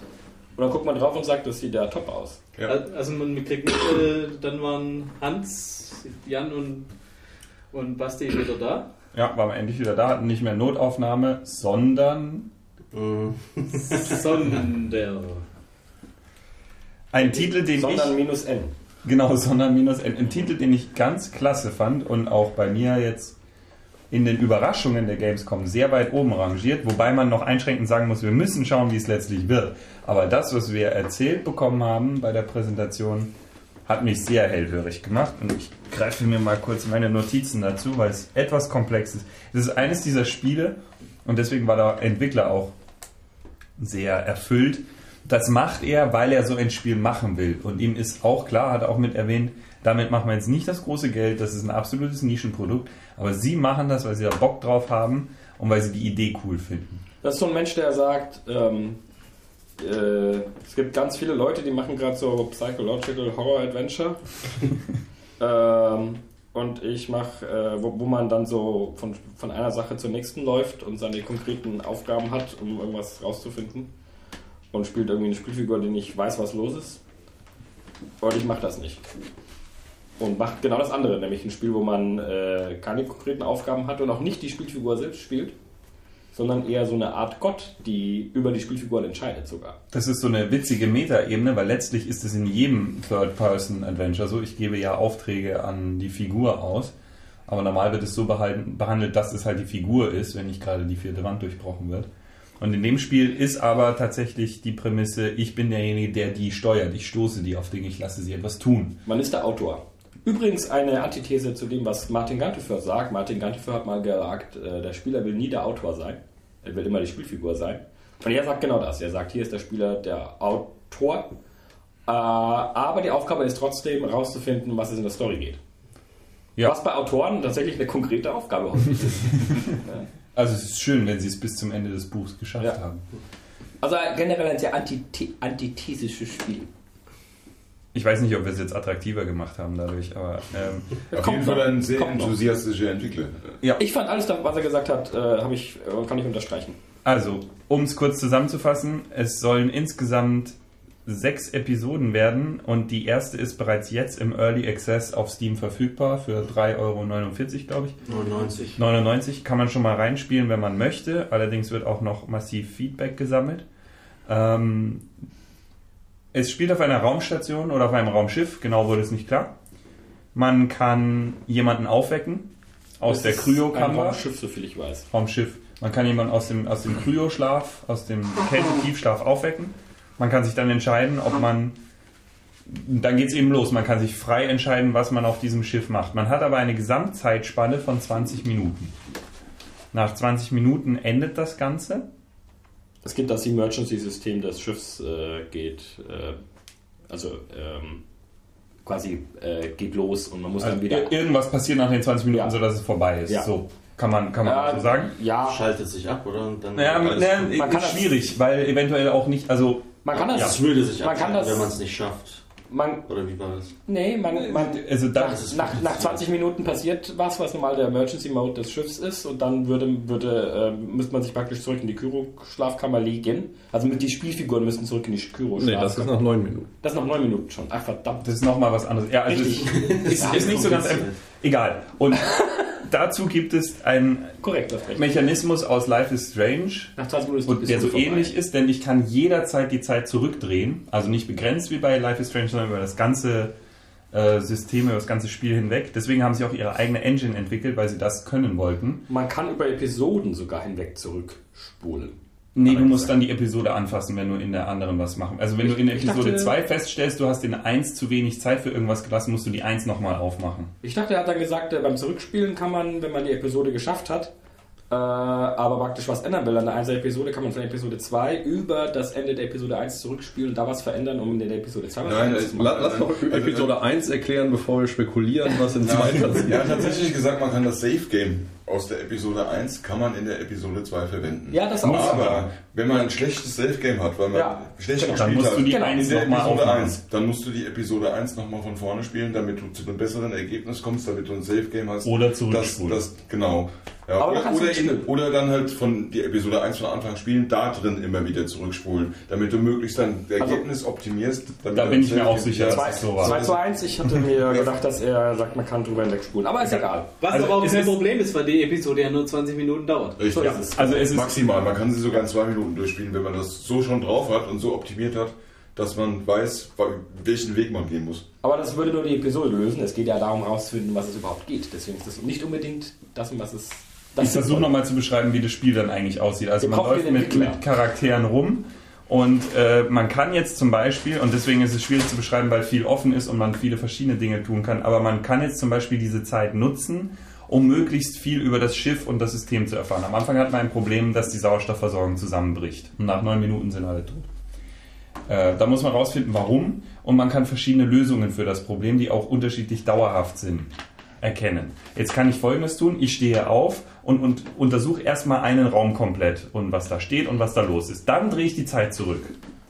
Dann laufe ich in den anderen Raum, schaue mir So da man- alles so kann an. man's machen. So kann man es machen. Als Beispiel nur, wie das konkret aussehen kann. Habe dann die Infos, dass ich das schneller lösen kann, drehe wieder zurück und mit meinem gewonnenen Wissen, dass ich aber dem Charakter erst vermitteln muss, und das ist das Spannende, der äh, kommt sonst zu falschen Schlüssen. Ich muss ihm quasi zeigen, guck mal, da hinten steht ein PC, da steht was drin, was du lesen musst. Und so gewinne ich irgendwann Zeit, um diese Probleme zu lösen. Also so, so im groben Konzept. Klingt extrem spannend. Wir wissen nicht, wie sich dann konkret spielt, unter anderem, weil der Akku vom PC leer war nach vier Minuten. Also als Da konnte er Spieler, nicht zurückspulen. Das ging nicht. als Spieler hat man von Anfang an keine Ahnung, was man überhaupt tun soll. Man muss erstmal so ein bisschen reinspielen, um zu sehen, was, was da passiert in der Umgebung so. Wenn man das dann mal gespielt hat und mit der Zeit ein bisschen hin und her gedreht hat und ein paar Sachen ausprobiert hat, dann persistiert dieses Wissen eben im Spieler, während es nicht in der Spielwelt bleibt. Also muss man jetzt als Spieler den Einfluss entsprechend auswirken auf die Spielwelt, dass Dinge passieren, dass, dass die Figuren überleben. Schön gesagt. Genau, und äh, dazu gibt es sich verzweigende Optionen. Er hat gesagt, sie haben mal eine Map oder das Spiel generiert automatisch eine Map, die so groß ist, dass selbst die Entwickler damit nicht mehr arbeiten können, sondern immer nur mit Ausschnitten. Weil ich nämlich auch Dinge entscheiden kann, wie wie stehe ich meinem äh, Partner gegenüber. Also man entscheidet für die Figur im Spiel, wie sie mit der anderen umgeht. Vielleicht hat die ein Geheimnis, haben äh, schickt ge- irgendeine Nachricht ab und Ja. dann zeige ich dem anderen, guck mal, was der abgeschickt hat. Also solche Dinge. Wir haben noch nicht gesagt, dass es zwei Figuren gibt. Ja. Äh, es, ja, gibt also es gibt zwei Figuren. es gibt zwei Figuren in dieser Raumstation. Man kann als Spieler frei hin und her schalten, welche man gerade kontrolliert. Man kann auch sagen, ich brauche keine zweite, lass den im Kryo schlafen. Genau. Man kann sie auch ausspielen gegeneinander. Genau, das geht auch. Oder man bringt sie als Freunde weiter und das hat dann nochmal Auswirkungen für die Episoden danach. Also klingt extrem spannend. Ist nicht wie bei Telltale, dass man Episode 2 ansetzen kann und einfach ein paar Fragen beantwortet, sondern man muss eins gespielt haben, braucht ein Safe Game aus eins, damit es mit zwei weitergeht. Weil die Branches einfach so riesig, also die Verzweigungen sind so riesig, dass man vermutlich einen riesigen Fragebaum abarbeiten müsste, um ja. weiterzuspielen. Deswegen braucht man das Safe Game. Kommt im Oktober die erste Episode aus dem Early Access raus auf Steam. Äh, erstmal nur auf Deutsch, deutsche Übersetzung aber geplant. Erstmal auf Englisch. Englisch. Ja, ja, ja. Erstmal auf Englisch, deutsche Übersetzung aber geplant. Vielen Dank. Für 4 Euro kann man auf jeden Fall reinschauen. Denke ich auch. Als Zielgruppe wurde angegeben, so Leute, die sich immer diese, gern bei Filmen beispielsweise die Frage stellen, was wäre, wenn? Also so What If, What If Players hat das, glaube ich, genannt. Also Leute, die einfach gerne experimentieren mit was passiert, wenn ich das mache. Wobei er auch gesagt hat, ihr Spiel ist jetzt kein Butterfly-Effekt-Spiel. Es ist jetzt nicht so, dass wenn man irgendwie eine Entscheidung trifft, dass sich dann alles radikal verändert, sondern dass es sein kann, dass man, wenn man eine bestimmte Entscheidung herbeiführen will, dass man, um praktisch da überhaupt ausbrechen zu können, auch da stark dagegen praktisch pochen muss, damit äh, quasi man wirklich aus einem bestimmten Zweig auch mal rauskommt, wenn es halt eine sehr zentrale Entscheidung ist. Also das, das kostet auch praktisch ein bisschen Überlegung und ist praktisch auch das Puzzle-Element des Spiels. Ja, er hat das genannt, die Inertia of the Time Sequence, ja. also die Trägheit der, des Ablaufs. Genau. Und wenn man eben das Spiel in eine gewisse Richtung lenken möchte, muss man sich äh, konsequent in dieser Richtung eben verhalten, weil sonst konvergiert es wieder gegen eine Default-Ablauf. Ja. Genau. Und äh, was man auch noch sagen kann, also er hat, ich fand das, ich fand das einfach einen sehr schönen Vortrag, den er gehalten hat, weil auch einfach eine Theorie dahinter steckt, die wir jetzt vermutlich nicht mal ansatzweise rüberbringen können. ähm, aber es wirkt, also es ist alles äh, sehr kohärent. Also sie haben sich halt wirklich Gedanken gemacht. Er hat zum Beispiel darüber gesprochen, dass ihr Spiel, also dieses Raumschiff, ist relativ klein. Sie haben jetzt nicht viel, äh, nicht so viel Energie hier reingesteckt in ein riesiges Raumschiff, sondern haben gesagt, das Raumschiff muss nicht so groß sein, sondern der Raum, den, den sie beschreiben, ist die Geschichte. Und wir machen lieber ein riesiges Geschichtskonstrukt, eben wie man schon, wie äh, wir schon gesagt haben, dass es eben auch einfach eben einen Erzählbaum gibt, der ganz sich weit verzweigt. Und, das kann man vielleicht noch hinzufügen, diese verschiedenen Verzweigungen, die zwar vom System quasi automatisch generiert werden, sind alle ausdesignt. Es ist nicht so, dass sie da jetzt irgendwie eine große Simulation, also es wird zwar viel auch simuliert, aber quasi jede, jede Entscheidung, da steht auch wirklich jemand dahinter, der, der dann, also ein, eine Art Autor dahinter, der auch entscheidet, was dann wirklich passiert. Es ist nicht so, dass das Ganze ein rein dynamisches Konzept ist. Was ich auch eine interessante Aussage fand, war, als er sagte, dass sie das ja vor zwei, drei Jahren schon mal Publishern vorgestellt haben. Das war aber eben eine frühe Demo, die noch nicht besonders gut aussah. Und die Publisher haben gesagt, das sieht nicht gut aus. Das ist ein großes Risiko für uns, weil wir nicht wissen, ob ihr das auch gut aussehen lassen könnt. Und seine Meinung dazu war, wir haben uns gedacht, gute Grafik, das ist ein gelöstes Problem. Da stellt man einen guten Grafiker ein, gibt ihm Ressourcen und dann sieht das gut aus. Und er hat recht. Und, und er hat recht, ja. Und, und was, was Sie sich eben gefragt haben in der frühen Phase ist, können, können, wir diese, können wir diese Rückspulmechanik, können wir diese Theorie, die wir vom Game Design haben, umsetzen in einer Engine, die wir selbst entwickeln? Und wie es aussieht, also sie haben ja Early Access und es gibt wohl eine Fanbase, die das auch wirklich äh, intensiv testet und die das auch wirklich toll findet. Und sie wissen, dass es eine Nische ist.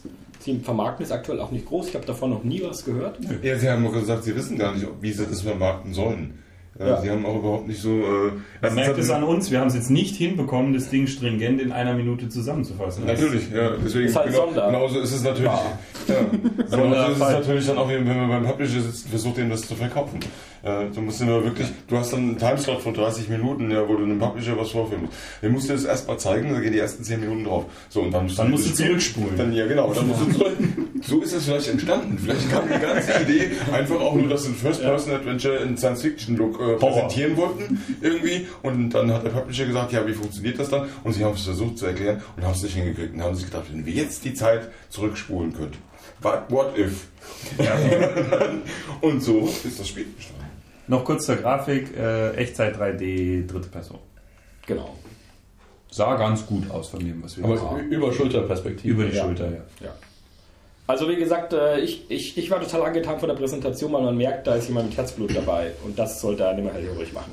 Selbst wenn man der Meinung ist, das klingt jetzt alles erstmal merkwürdig, ähm, ist das, glaube ich, ein Titel, den man sich mal anschauen sollte. Also das war nicht für uns erstmal, natürlich auch für die Leser, aber wir haben sonst keine andere Meinung dazu, weil wir nicht, ja. noch nicht mehr gesehen haben. Wir können nicht genau sagen, wie gut sie es wirklich spielt.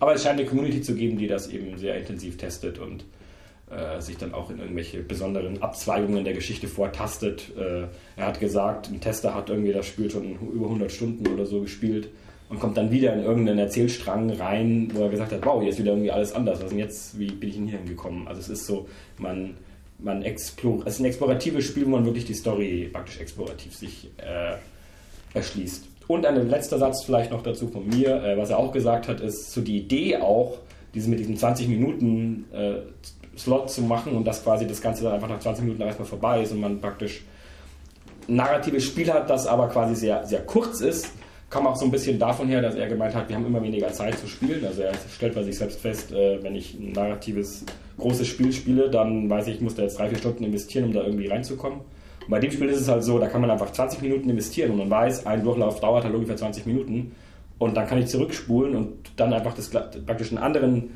Strang nehme, aber das kann ich auch morgen machen, weil ich quasi mhm. die Welt schon kenne und nichts Neueres jetzt quasi äh, visuell irgendwie entdecken muss und ich kenne die Characters schon. Das passt da nicht alles. Es geht praktisch nur noch darum, dann was auszuprobieren und Ideen irgendwie umzusetzen, die, also What-If-Ideen umzusetzen.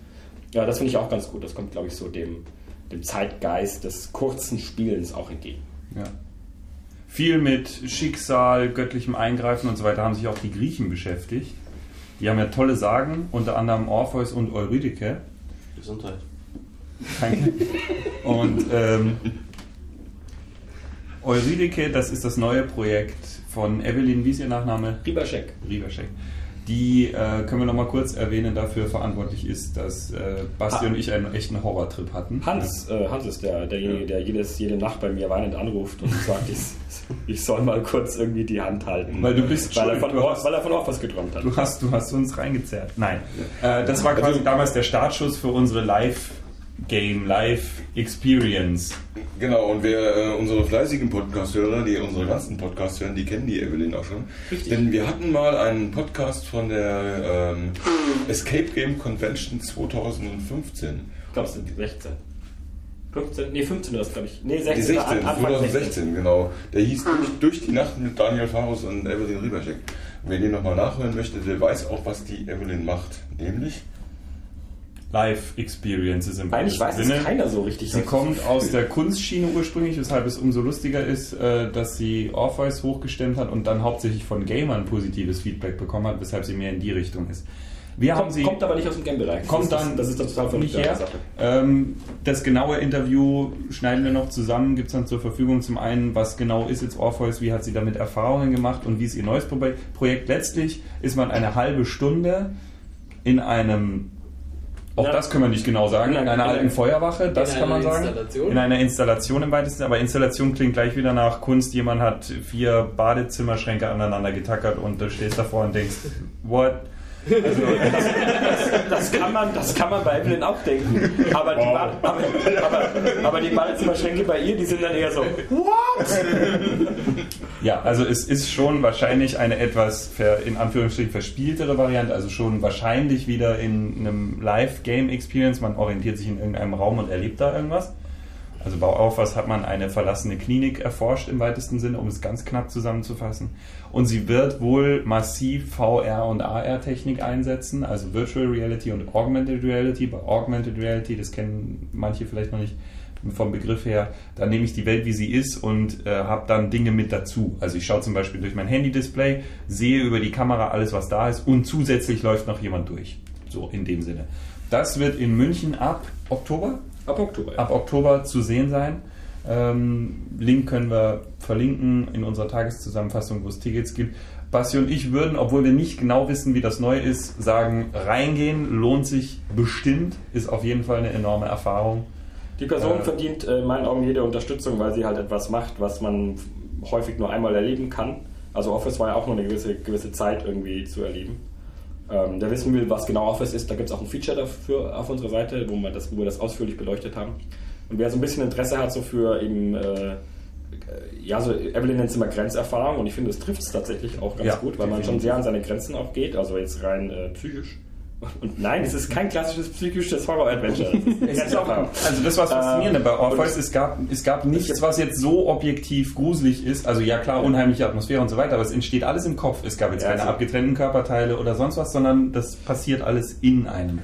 Und äh, die, die Frau äh, verdient äh, Unterstützung für, für Leute, die sowas mögen, weil äh, sie halt da sehr viel Zeit rein investiert. Bei Office hat sie halt vier Jahre rein investiert und man macht es als Singleplayer. Man muss alleine reingehen.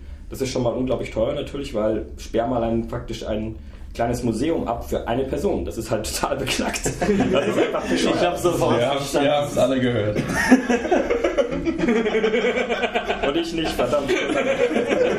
Hörst du da ja. Hör ihn dir einfach nochmal an und überleg, warum wir nach unten gegangen sind. Ich sag, ich sag nur so viel. Ich bin der Einzige, der nichts Perverses denkt. Ich denke, ich denke nur an ganz schöne Sachen. Sperr mal die Tür auf, damit keiner vorhaut. Okay.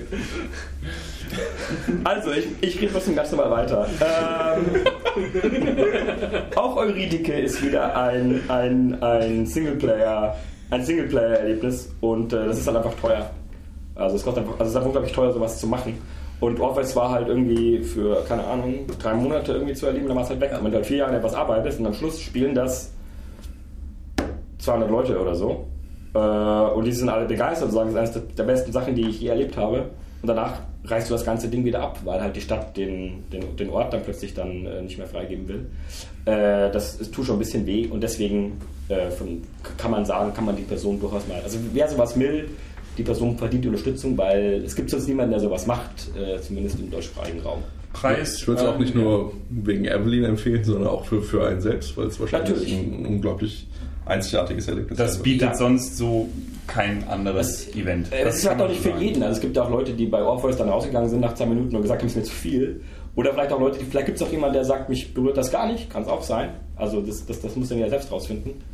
Ähm, aber äh, wer nur ansatzweise denkt, das könnte was für mich sein und ich mag so äh, Raum, also ich mag, sag ich, wenn man explorative Adventures mag, wo es stark um Atmosphäre und äh, äh, Raumerleben geht, für den ist das, glaube ich, in, schon was Besonderes. In welcher Weise war es manchen zu viel? Es ist wirklich es ist ja, furchtbar ähm, Es ist ja psychisch. Also es ähm, zu schlimm für mich. Ja, also das muss man aushalten können, dass man eine halbe Stunde in einem, da war es ein Bunker, jetzt ist kein Bunker, aber damals war es ein Bunker, du bist da eingesperrt, du weißt nicht, ob du alleine bist. Okay. Du weißt es bis ähm, zum Schluss einfach nicht.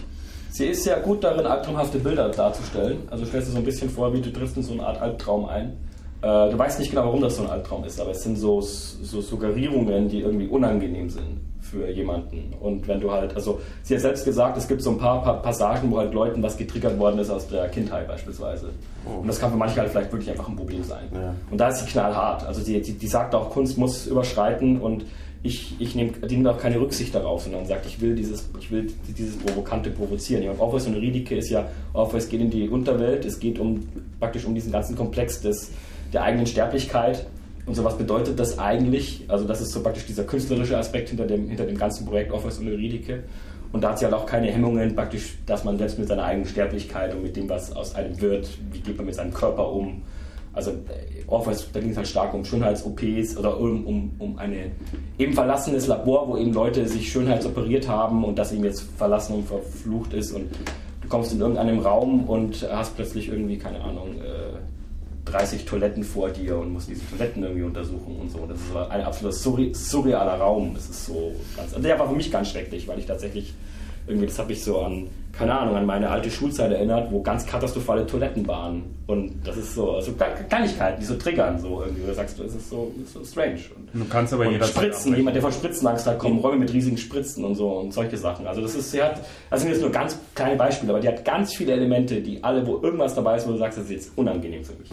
Und das weiß die. Die weiß, wie das ist und die weiß genau, wie sie das subtil reinbringt, komplett ohne Sprache. Und du machst einen Raum auf und denkst dir, oh, fuck, das ist unangenehm.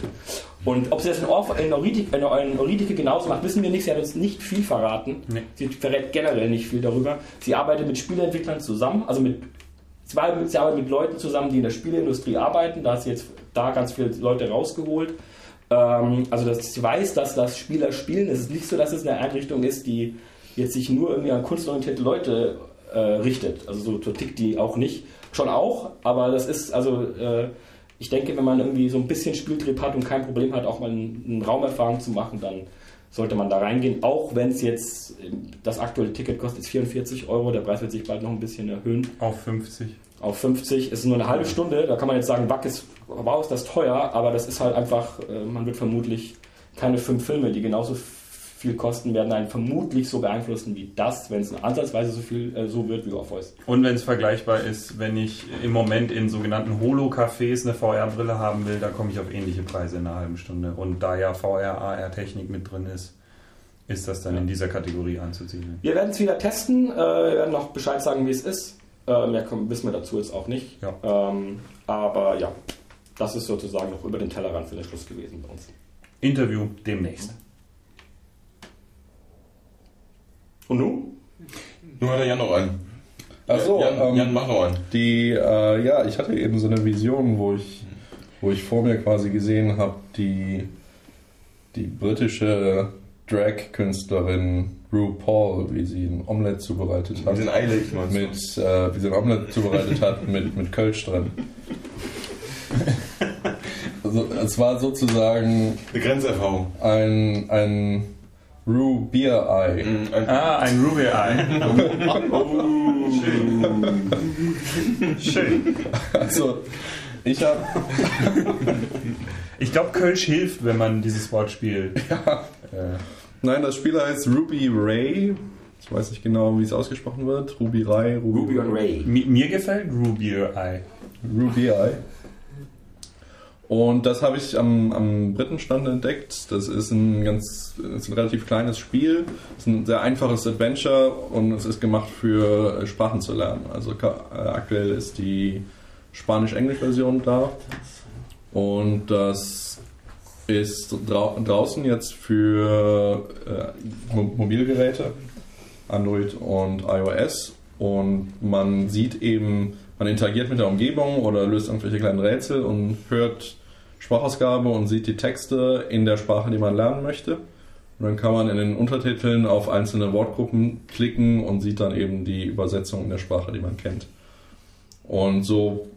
Äh, Haben die das irgendwie wissenschaftlich Also wissen die, dass man so die Sprache auch lernt? Also die haben Leute, die sich mit äh, Sprachtraining professionell beschäftigen. Okay. Die haben sich das nicht selber ausgedacht. Und die haben auch Textbücher, die man zu dieser App dazu kaufen kann, wo dann nochmal die ganzen Texte drin sind, die man dann nochmal wiederholen kann, falls man was vergessen hat. Und es sollen auch weitere Sprachen nachgerüstet werden. Ich weiß nicht, ob und wann Deutsch dazu kommt. Ich glaube, die nächste Sprache ist. Ich weiß es nicht mehr. Es war nicht Deutsch. Welche sind denn schon dabei? Äh, aktuell ist nur Englisch-Spanisch. Achso. Kannst in beide Richtungen. Vielleicht. Ja, Französisch kann es sein. Und ähm, ja, die werden demnächst aktualisiert und dann gibt es eben neue Sprachen und die kann man dann als In-App-Käufe dazu kaufen. Mhm. Ist, äh, ist spielerisch sicher nicht so interessant, aber äh, ist mehr ein Sprachlernvehikel als ein Adventure. Die App an sich kostet aber auch schon was. Nee, die App an nee. sich ist erstmal kostenlos für die ersten zwei Kapitel und dann kannst du die weiteren Kapitel äh, als Inhaltkäufer auch dazu kaufen. Jedes Kapitel entspricht, entspricht einem grammatikalischen Konzept oder etwas Neuem, was man dann lernt. Und natürlich lernt man über alle Kapitel hinweg Vokabular.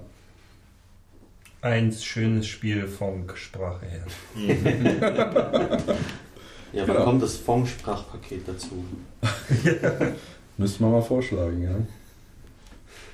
Ja, aber das äh, ist es äh, vom, vom Grafikstil dann äh, her, äh, vom, vom Grafik her ganz so interessant, wie das, ähm, äh, das Banner davor äh, den Eindruck gemacht hat. Weil ich habe ich hab den Banner oder das Poster, was vor dem Stand war, habe ich gesehen. Ich habe mir schon gedacht, so wow, das sieht cool aus.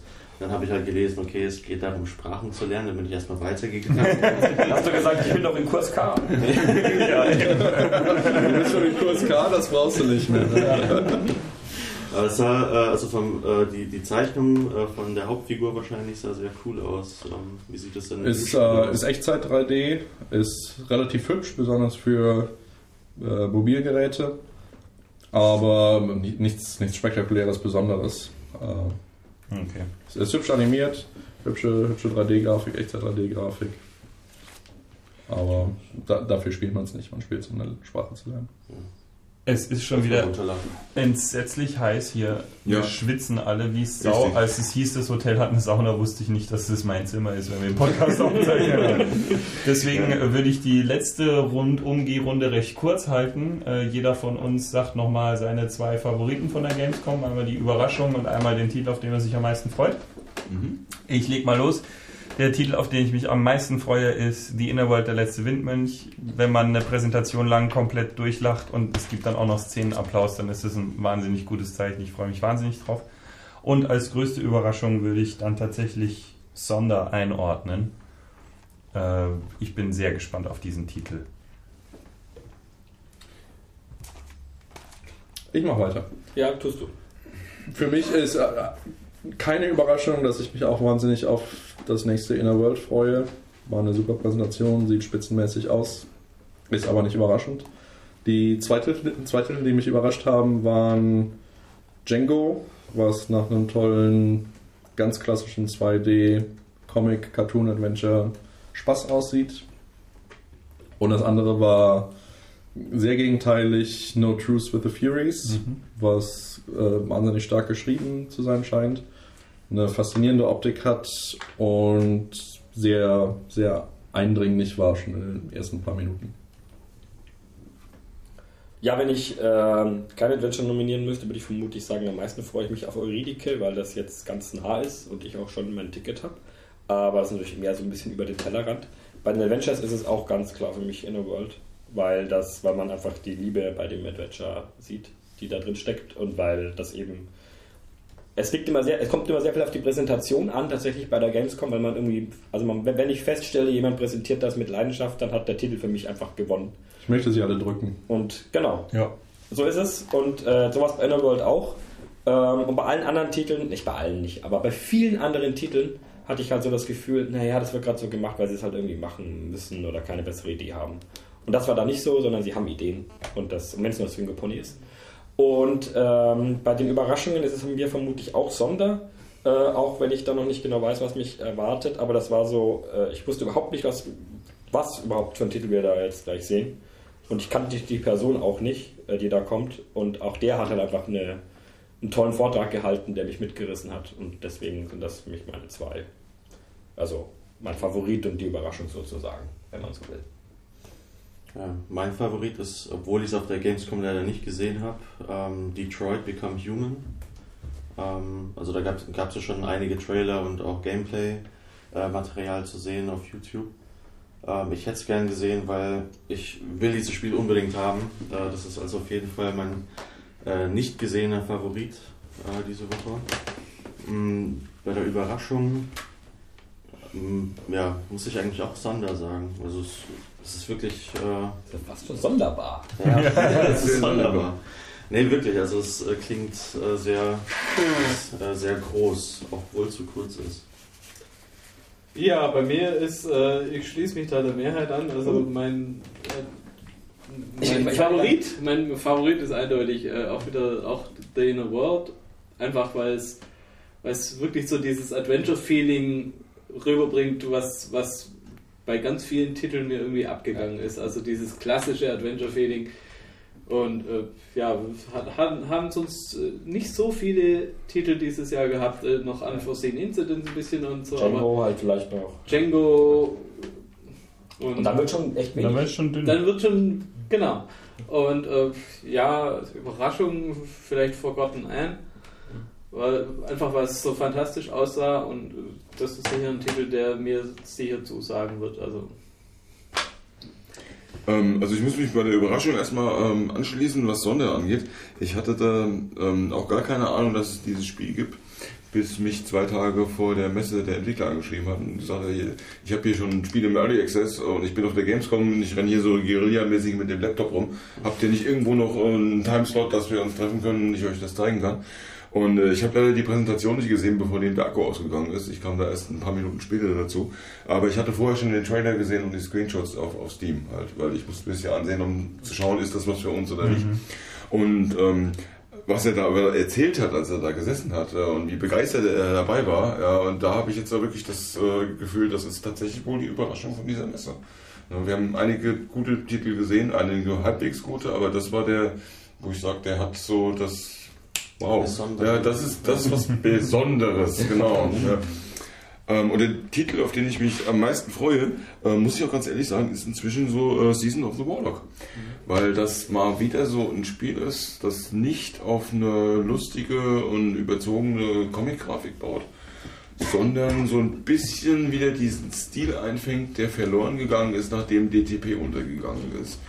Ähm, also es ist nicht ganz so realistisch wie Cesura zum Beispiel, ja, aber es ist äh, wieder so ein bisschen es geht so wieder ein bisschen diese vorgerenderten, äh, höherwertigen Hintergründe mit äh, gut animierten Charakteren, einer tollen Story übrigens auch. Das ist ähm, auch so eine Sache ähm, von, von einem äh, Wissenschaftler, der halt irgendwie so äh, behauptet, dass es diesen, diesen Warlock gibt und ihm glaubt halt keiner, also fährt er in dieses Land, um den zu suchen und ihn darauf zu beschwören. Und ähm, das ist halt irgendwie so, auch wieder so eine Story, die richtig klassisch, klassisch halt wieder ist. Und sowas habe ich mir lange mal wieder gewünscht. Das zusammen mit äh, Mystery of Oak Island, was wir leider dieses Jahr nicht mhm. gesehen haben, sind so zwei Titel, wo ich mir denke, das geht mal wieder so in diese etwas ähm, die Richtung von den ernsthafteren Hintergründen halt einfach auch. Dieses, diese, ja, das fehlt mir auch ein die, bisschen. Ja, ja, die man sich so ansieht und man denkt, wow, das ist mal eine coole Grafik, das ist richtig toll. Mhm. Und da ist Season of the Warlock und vielleicht auch noch Harold Halliburtt mit dabei, die auch sehr, sehr ähm, coole Hintergründe halt auch bauen. Mhm. Ja, ja, also, ja. ja. ein bisschen, auch wenn es technisch ganz anders ist, geht ja. auch in Black Mirror auch ein bisschen so dieses. Ja, es sieht aber auch wieder ein bisschen realistischer aus, dadurch, ja, dass genau. es halt eben richtig gebaut ist einfach. Und also auf jeden Fall, ähm, ich würde an erster Stelle würde ich auf jeden Fall Season of the Warlock setzen dann. Aber es zeigt irgendwie auch so, dass, also ich glaube, wir sind, also ich glaube, wir hatten selten so ein, ich sag mal so, in einer Richtung tendierende irgendwie so äh, Geschmackstendenz, sage ich jetzt mal irgendwie so, dass wir keiner von uns hat jetzt irgendwie so diese ganzen, also Psychological Horror hat kein einziger irgendwie ja, so richtig. Oh also, Wunder. Ja, aber halt irgendwie so, also auch, also auch Black Mirror war jetzt kein so richtiger Titel, den wir jetzt auch so irgendwie so also drin haben. Das, wäre wär für mich jetzt so, so Honorable Mention, so einfach weil es was, was optisch Genau, es sieht super ganz, aus. Ganz besonderes. Es sieht super aus, aber die Titel, die wir drin haben, also Inner World, aber auch Season of the Warlock und so, das ist ja mehr so Richtung wir wollen mal wieder so ein richtig schönes Adventure.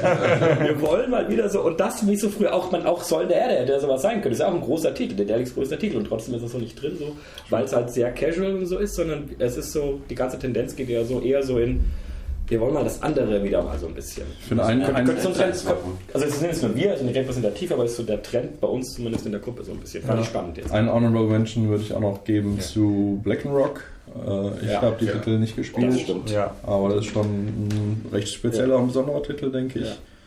Und zwei, den zwei, freue ich mich auch ganz arg. Den habe ich jetzt, den, ja. den habe ich jetzt irgendwie ausgeblendet, aber ja. tatsächlich ist das, wäre das auch noch ein, ein, ein Anwärter für auch, den auch, Titel, auf den ich mich mit am meisten freue. Und auch ein klassisches, langes Adventure, das nicht so casual ist, sondern eben klassisch. Wenn die 50 Stunden stimmen, dann wird der Tester lang ja. beschäftigt.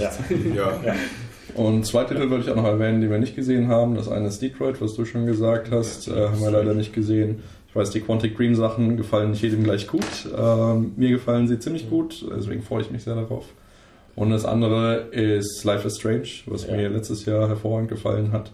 Da gab es ein neues auf der Messe, was wir leider nicht gesehen haben. Und Wo wir auch immer noch alle skeptisch sind, weil es nicht von den ursprünglichen Entwicklern sind, aber wir warten jetzt einfach auf die Review-Version und dann Genau, ja, das, äh, das ist natürlich bitter, dass es nicht von den ursprünglichen Entwicklern ist. Trotzdem, ich habe gehört von jemandem, der es gesehen hat, der sagt, es fühlt sich sehr an wie das Original und äh, deswegen. Die Trailer bringen das auch so rüber, also auch diese ähm, die Musik, die Kameraeinstellungen, die Art und Weise, wie, wie das halt alles präsentiert wird.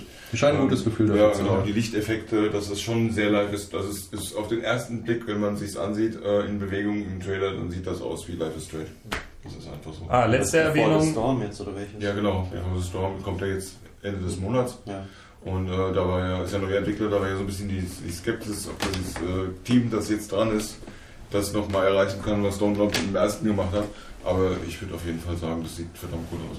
Letzte Erwähnung, weil wir es leider nicht untergebracht haben, wäre noch Orwell 2. Auch da müssen wir dann nochmal reinschauen. Genau, das, äh, das ist uns leider auch. ist ja schon durchgerutscht und auch dieses Jahr wird irgendwie durchgerutscht, aber wir wissen, dass es ein Titel ist, den viele Leute sehr mögen. Müssen wir uns noch näher angucken.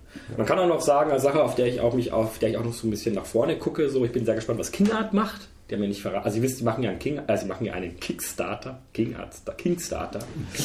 Ähm, genau, was auch klass, klass, klassisches Adventure, klassisches Adventure werden, werden soll.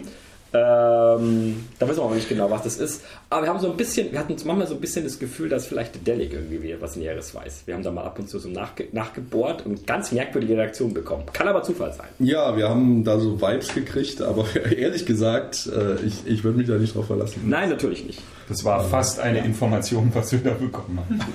Ja. ja. Aber falls, falls es nachher stimmt, können wir ja sagen, haben wir doch gesagt. ja. ja. Morgen Party?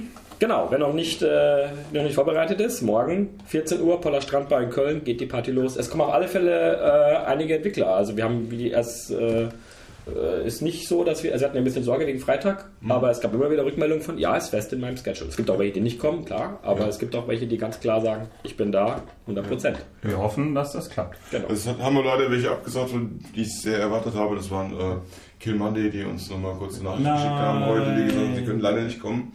Ähm, aber die Sky Goblin Leute sind auf jeden Fall da, das wird sehr, sehr lustig.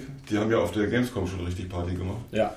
Und ja, Marcus Dale kommt, Poki will auch kommen. Ja. Äh, da müssen wir noch irgendwie gucken, wie wir, wie wir, wir ihn über den Sand bekommen. Also wir brauchen noch eine Bahre. ähm, das kriegen wir aber alles hin. Tatsächlich Fun Fact, damit wir was lernen. Bahre ist nur für Tote. Wir brauchen eine Trage. Mhm. Vielleicht brauchen wir auch eine Bahn, man weiß es. Aber wir hoffen es nicht. Nee, es kommen viele Leute, also es wird auf alle Fälle, glaube ich, sehr, sehr spaßig und das Wetter wird super. Ab 14 Uhr geht schon los, früher als die, die Jahre davor. Aber ihr braucht auch keine Angst zu haben, dass es zu spät kommt, wir sind lange da. Also manche von uns. Ja. Also vielleicht das ganz, also, also bis abends auf jeden Fall. Es ist gut, wenn er vor 19 Uhr kommt. Das, das wäre schön. Das wäre, ganz, das wäre eine schöne Sache. Tschüss. Ja, schöne Gamescom. Ja. Wir ähm, binden uns jetzt aus. Ja. Wir bringen die Hemden aus und machen die Fenster auf. Und gehen mal eine Runde in die Sauna, weil das hat die ganze Ja, wir, können mal, wir, wir können mal zum Abkühlen, für eine Abkühlung in die Sauna gehen. Ja. Tschüss. Tschüss. Tschüss.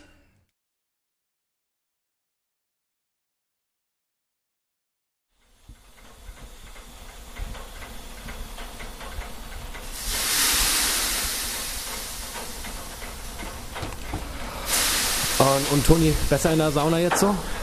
Ja, doch, ist schon ist, ist echt cool. Ja, finde ich auch. Weißt du, was auch cool wäre? Was denn? Du, so, so einen weiteren coolen Song von dir. Das wäre jetzt in der Sauna genau der Höhepunkt für mich, der persönliche. Findest du? Ja. Das ist ja lieb von dir. Ja, finde ich auch. so hier so ganz, ganz intim zwischen uns beide. Aber ich glaube, ich würde lieber noch mal ein bisschen über Forgotten N diskutieren. ich habe den Titel nicht so genau Ich habe ihn, glaube ich, schon vergessen. so was aber. ähm, nee, ich glaube, du hast wirklich noch was vorbereitet. Ich, ich glaube, hier in der Sauna ist die Akustik auch so richtig gut. Ja, da kommt es richtig zur Geltung. Ja. Und zwar hört ihr gleich Warteschlange. Weil bei Detroit, wissen wir alle, da gibt es auch eine lange Warteschlange, Drei deswegen habe ich, die, äh, hab ich das Spiel leider nicht sehen können. Mhm. Das ist sehr schade. Und deswegen spielst du uns jetzt, um dein Traumata aufzuarbeiten, die Warteschlange. Ja, Traum ist übrigens ein gutes Stichwort, denn es geht um Träume in dem Lied. als Werdet ihr dann hören. Als hätte ich es gewusst. Mit einem Twist im zweiten Part, aber hört einfach mal selbst rein. Hier, Spaß. Hier Toni live aus der Sauna mit Warteschlangen. Juhu.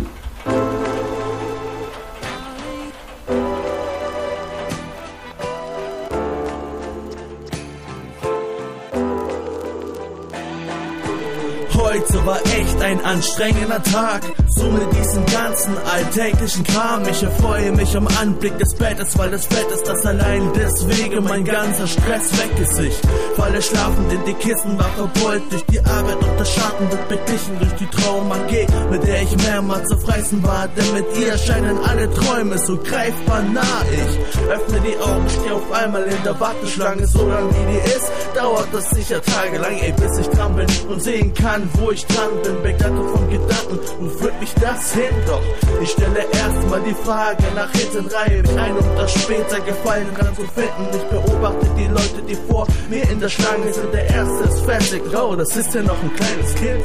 Er wollte Feuerwehrmann werden, gegen die Gebrüder Feuer und Frank kämpfen mit einem Super Soaker. Er war Unfallopfer, Hausbrand, doch wenn er Glück hatte, war er traurig, er verlor seine Plüschkatze. Sie war alles für ihn, denn nach einem Streit haben sich Mom und Papa geschieden. Sein Entschluss stand fest und er plante es gut. Er wird ein Feuerwehrmann, wird dieser Drache Grisou. Und ich warte in der Schlange auf dem Weg zum Glück.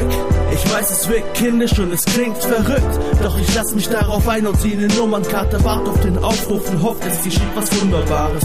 Und ich warte in der Schlange auf dem Weg zum Glück. Ich weiß, es wirkt kindisch und es klingt verrückt. Doch ich lass mich darauf ein und ziehe eine Nummernkarte, warte auf den Aufruf und hoffe, es geschieht was Wunderbares. Die Schlange wird kürzer, meine Erwartungen größer. Das Rätsel der Zukunft zu knacken, denn es ist lösbar. Die Traum AG macht's mit einem Finger Schippen hat sie schon so manchen Lebenstraum wahr gemacht. Schau, da kommt der Nächste aus dem Sprechzimmer. Er klagte denn dem armen Kerl folgt das Pech immer dann, wenn er denkt, dass er Glück hat. Heute ist ein Glückstag, denn schon bald ist er froh wie Dagobert im Münzbad. Ich werd nervös, bald bin ich an der Reihe, doch dann wird sich meine Freude um ein Vielfaches steigern, weil ich dann endlich weiß, was mich später erwartet und dann erfahre, ob sich meine Mühe bezahlt macht. Nur noch vier Leute vor mir, gleich ist es soweit. Ich glaube, mein Lachen war bisher niemals so breit. Der letzte geht hinein und kommt gleich wieder raus. Ich atme durch, doch erwache plötzlich aus diesem Traum. Shit. Und ich warte in der Schlange auf dem Weg zum Glück. Ich weiß, es wirkt kindisch und es klingt verrückt. Doch ich lass mich darauf ein und ziehe eine Nummernkarte, warte auf den Aufruf und hoffe, es geschieht was Wunderbares. Und ich warte in der Schlange auf dem Weg zum Glück. Ich weiß, es wirkt kindisch und es klingt verrückt. Doch ich lass mich darauf ein und ziehe eine Nummernkarte, warte auf den Aufruf und hoffe, es geschieht was Wunderbares. Und ich warte in der Schlange auf dem Weg zum Glück. Ich weiß, es wirkt kindisch und es klingt verrückt. Doch ich lass mich darauf ein und ziehe eine Nummernkarte, warte auf den Aufruf und hoffe, es geschieht was Wunderbares. Und ich warte in der Schlange auf dem Weg zum Glück. Ich weiß, es wirkt kindisch und es klingt verrückt. Doch ich lass mich darauf ein und ziehe eine Nummernkarte, warte auf den Aufruf und hoffe, es geschieht was Wunderbares.